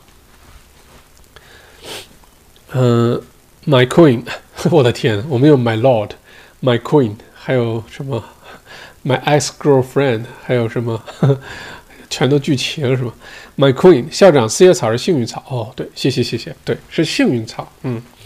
幸运草，这个四叶草就是牛最好的饲料，啊，嗯，牛的草草这个草料草这个草场啊，你看，如果小黄花特别多，这个杂草太多；如果四叶草特别多，这是牛最爱吃的，又好吃又有营养啊。四幸运草自己人也可以吃啊，你如果好信儿，下次看见四叶草摘可以尝一尝，呃，应该是没问题啊，吃坏了别怪我啊，但我尝一次还挺甜的啊。安主言也不是小生蚝就好，是吧？生吃小的，熟吃大的，这个就看个人了哈。熟的我也不吃大的啊，只要有那个苦涩的那个味儿，我就觉得嗯嗯。echo 黄对面校长的芝士面贵福哦，刚才说到什么是说到吃的了吗？贵福啊。鸿蒙校长，你知道 CBD 那边中餐哪家好？我原来特别喜欢去国立吃宵夜，可惜目前倒闭了，将来会不会开是另外一回事了。嗯，还有那翡翠挺好的，就是 China Town 下半段二楼那个翡翠小厨，我觉得挺好的，我挺喜欢的。嗯，吃快餐的话，喜旺 Hey Day，嗯，我觉得很好。嗯，其他的就碰哪吃到哪吧哈。嗯，哦，一麻一辣的麻辣烫我很喜欢哈。哦，如果大家知道好吃的一麻一辣，不是好吃的麻辣烫，欢迎推荐啊。啊，因为生酮饮食是可以吃麻辣烫的，而且我特别爱吃，女朋友也爱吃。如果你吃的哪家特别好吃的，可以推荐一下，咱们交流一下。我目前为止吃了没吃过几家，但是一麻一辣的我觉得挺好吃的。虽然有的时候服务态度啊各方面那是另外一回事儿啊，但东西挺好吃的。嗯，Serena 胖现在能入吗？分啊，低密度的好区的大户型的自助比例高的可以考虑。呃，或者楼里面设施不要太全的这种可以考虑，高密度的高楼层的 CBD 附近或者是特别远的地方的这些很小户型投资类别建筑这个质量很一般的，就根本就要非常谨慎啊。嗯，Shelly Co FMG 现在十七块六毛一，很贵，还值得入市吗？我跟你说啊，什么时候这些股票你什么时候都会觉得贵的？有没有一百块钱的一股的股票呢？有没有一千块钱一股的股票呢？有没有一万块钱一股的股票呢？那呃，伯克希尔·哈瑟维，呃，就巴菲特老爷子那股票，三十多万美元，三十多万美元一股，贵不贵呢？就这股票，你看行业啊，这个贵还是便宜，是一个很主观的事儿。如果我说 Shelly，呃，Fortescue 的股票现在是七块六毛一，未来的呃目标的这个价位呢，应该在十二块钱左右，你会觉得那太贵了，要等，对吧？嗯，如果说。我我只是假说啊，以下不是说我的预测啊，只是举例子。我说 Shelly Fortescue 股票按照现在涨法，年底之前应该能达到嗯二十五到三十块钱一股的区间。那你觉得贵吗？你觉得那还不赶紧买，对吧？到时候都涨到那个时候了，你有些东西你永远都会觉得贵的，就永远都会觉得，哎，当时为什么不买？现在觉得贵，就好像是在澳洲移民和大学学费的事儿。我移民的时候是两千零四年拿到 PR 的。当时我读的 IT 的专业在 Monash，一年是一万六千七一年的学费澳币，当时就觉得太贵了，因为当时商科才一万二、一万三，我们这个学理工的怎么这么这么贵？然后当时就觉得移民真难，对吧？你还要这个，还要那个，等等。后来现在回头看，是十几二十年过去了，得出两个结论：第一，澳洲学费越来越贵。而且我们在那个时候是你入学的时候一年多少钱，你这几年都这个价。现在是你入学多少钱涨，第二年、第三年涨还跟着涨，对吧？而且你现在随便读个什么大学，一年不收你个三四万一年学费，对吧？一一门课都四五千澳币了。那我们那时候就觉得一万多澳币，一万六千多，好贵啊！那你什么时候都会觉得贵的。移民也是，你什么时候都觉得难，但是回头看看，我们那时候太简单了，太容易了。然后现在你觉得移民难，技术移民啊或者什么，等你过了三年五年，你再回头看，你就觉得现在的移民真简单啊，那到时候又是另外一番景象。所以这个东西很难评判说它贵吗便宜吗，是个很主观的事儿。Angry Old Driver，非常感谢麦校长分享，强烈推荐校长开一个 Networking 拓展人脉的公开课。应该会让很多人受益。嗯，OK，这个可以考虑。大家想学什么，想听什么，就会提提要求啊。提要求哪一个多了，那咱们就开一个，对吧？嗯，Pauline 校长能谈到澳洲本地美食吗？那咱们专门做节目谈美食吧。哎，要不然这个可以做会员频道。哎，我发现有几个会话题啊。第一个呢，是我们团队的这个。这个张启三同学提的，说大家问房产问题呢，特别爱问哪个区具体的问题，这个区怎么样？这个区什么学校？这个区怎么能不能适合投资啊？呃，会员频道可能其中开一个就是专门说墨尔本各个区。我到了黄金海岸住了之后，专门聊黄金海岸、布里斯班的各个区，然后把悉尼我熟悉的区也都拿出来聊。这个是会员频道的一个福利了。还有就好吃的，我发现大家特别喜欢，包括日本的好吃的、美国的好吃的、澳洲的好吃的。可以在会员频道里面时不常的给大家更新啊，这些福利啊，呃，对对对对对，彭丽这个澳洲美食真的说起来太多了哈，这个说到哪儿聊到哪儿吧，这个可能聊聊聊个系列都聊不完哈。L 潘今早 FMG 开盘一路飞涨，order 了一块呃十七块三毛五，根本就没追上。最高到了十八刀，下午就十七点七附近。今天最高的时候涨到涨，今天单日涨幅百分之六啊！这个 Fortescue 今天涨得很好，然后最后收盘的时候，呃，调整了一些，最后也百分之四，一天百分之四啊！对于 Fortescue 这么大体量的公司来说，还是很厉害的啊。嗯，嘟嘟嘟嘟。校长问：对药股 M MSB 不了解啊？MSB 不了解。嗯，彭丽能尝试能与您尝过的世界各地的美食来个简单比较吗？嗯，我觉得加拿大的美食中餐做的特别好吃。澳洲的分地方，我觉得在澳洲中餐呢，悉尼是比墨尔本要厉害的。墨尔本现这两年啊，中餐各个地方的小吃已经做得越来越好吃了。但中餐整体水平，我觉得最厉害的还是在悉尼。如果是其他的西餐啊，什么法式啊、希腊呀、土耳其、意大利啊，可能全欧洲都差不多啊，这个都挺好的，都挺好的。世界各地美食各有特色吧，在美国每你，我觉得你要说最集中的、发挥最稳定的、好吃的说都说不完的，就日本。真的，日本你随便去个城市都有它自己代表的那个美食，而且真的是好吃。吃不腻，然后又好看又好吃，但你到日本千万别吃西餐。我到日本吃过日本做的那种有点 fusion 的什么牛排啊、意粉啊，那这太难吃了啊！日本酿的葡萄酒啊，哎呦难喝死了。日本酿的威酿的 whisky 超赞，但日本本身自己的那个吃的，我的天，做的真的有一个算一个啊！什么拉面啊、饺子啊、寿司啊、大螃蟹啊。如果整体水平你要说高，我认为日本的好吃的最多，呃，其次澳洲其实还可以，也挺好的，也能选择不少。美国分地方，完全分地方，越大的城市好吃的越多。加拿大多伦多、温哥华好吃的都挺多，中餐做的也很好吃。而且有一个基本的有意思现象，就是留学生多的中国留学生多的地方，中餐都挺好吃的啊。嗯，哒哒哒哒哒哒哒哒。Eric，澳洲 ETF，呃，VAS 入手平均价六十二，对于之后部署怎么看？我我自己再说一下，我自己没有买 AXX 两百的指数，也没有买对标的 ETF，只是我说有这么几只 ETF 是对标的是 AXX 两百。如果你就是想买指数，你又不想买，呃，就是 AXX 两百，你可以买这些 ETF。但是你对我来说呢，我自己是没有选这个放放到我的 portfolio 的哈，Eric。嗯，艾德，而而且你要看一下，你要问自己为什么要买，非要买这个指数或者买指数对标的 ETF，原因是什么？就是说你买了不想碰它，不想理它，还是说你想怎怎么组合一下？这个要看一下你的具体的动动机是什么哈。呃，请问校长今天用的是新买的麦克风，好像声音质量比之前好哦。没有啊，这个一直都用这个。嗯，直播间今年一直以来用的都是这个麦克风，舒尔的，嗯，S 七 M S M 七 B 这个麦克风一直用的是这个。之前有一段时间用的 Rode N T X 五，但现在放到办公室那个录音录像录影棚开课做其他的那个用了哈。Crystal 为什么一说到美食就咽口水？是啊，特别丢人。My ex girlfriend is pretty。校长刚才喊我了，校长辛苦了。夜深露重，早点休息，不饿了。OK Sam William 很实用。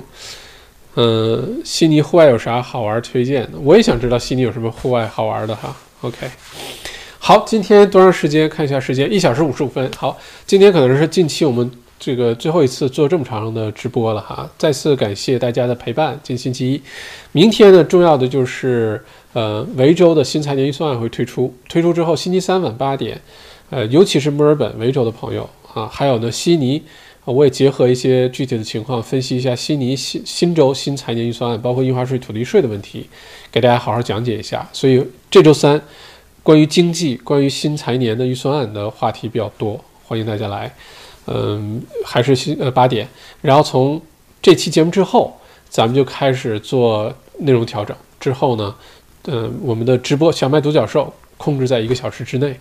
啊，很多问题我就不一一回答了。原来真的是每一个都回答，我就挑重点回答。到了六十分钟，咱们就停。不管是参与直播还是看录播，大家都轻松一些哈。然后我们星期三会开通小麦这个小麦校长 YouTube 频道的会员频道，到时候大家关注一下，很多更好玩的内容啊，更深入的内容啊，一些问答直播环节啊，可能都放到会员频道去了啊。我们把它区分开，好吧？好，再次感谢大家，欢迎点赞，而且我们马上就到四千了哈，这个可能到会员频道开通的时候就刚好四千。嗯，欢迎关注，欢迎点赞啊！你要实在也忍不住点呸，我也不拦着。但据说点赞的都运气都变得特别好，尤其是财运变得特别好，嗯，长得也越来越好看，不知道是为什么哈。OK，谢谢大家哈，谢谢大家今天陪伴，星期三晚八点咱们见，祝大家平安啊！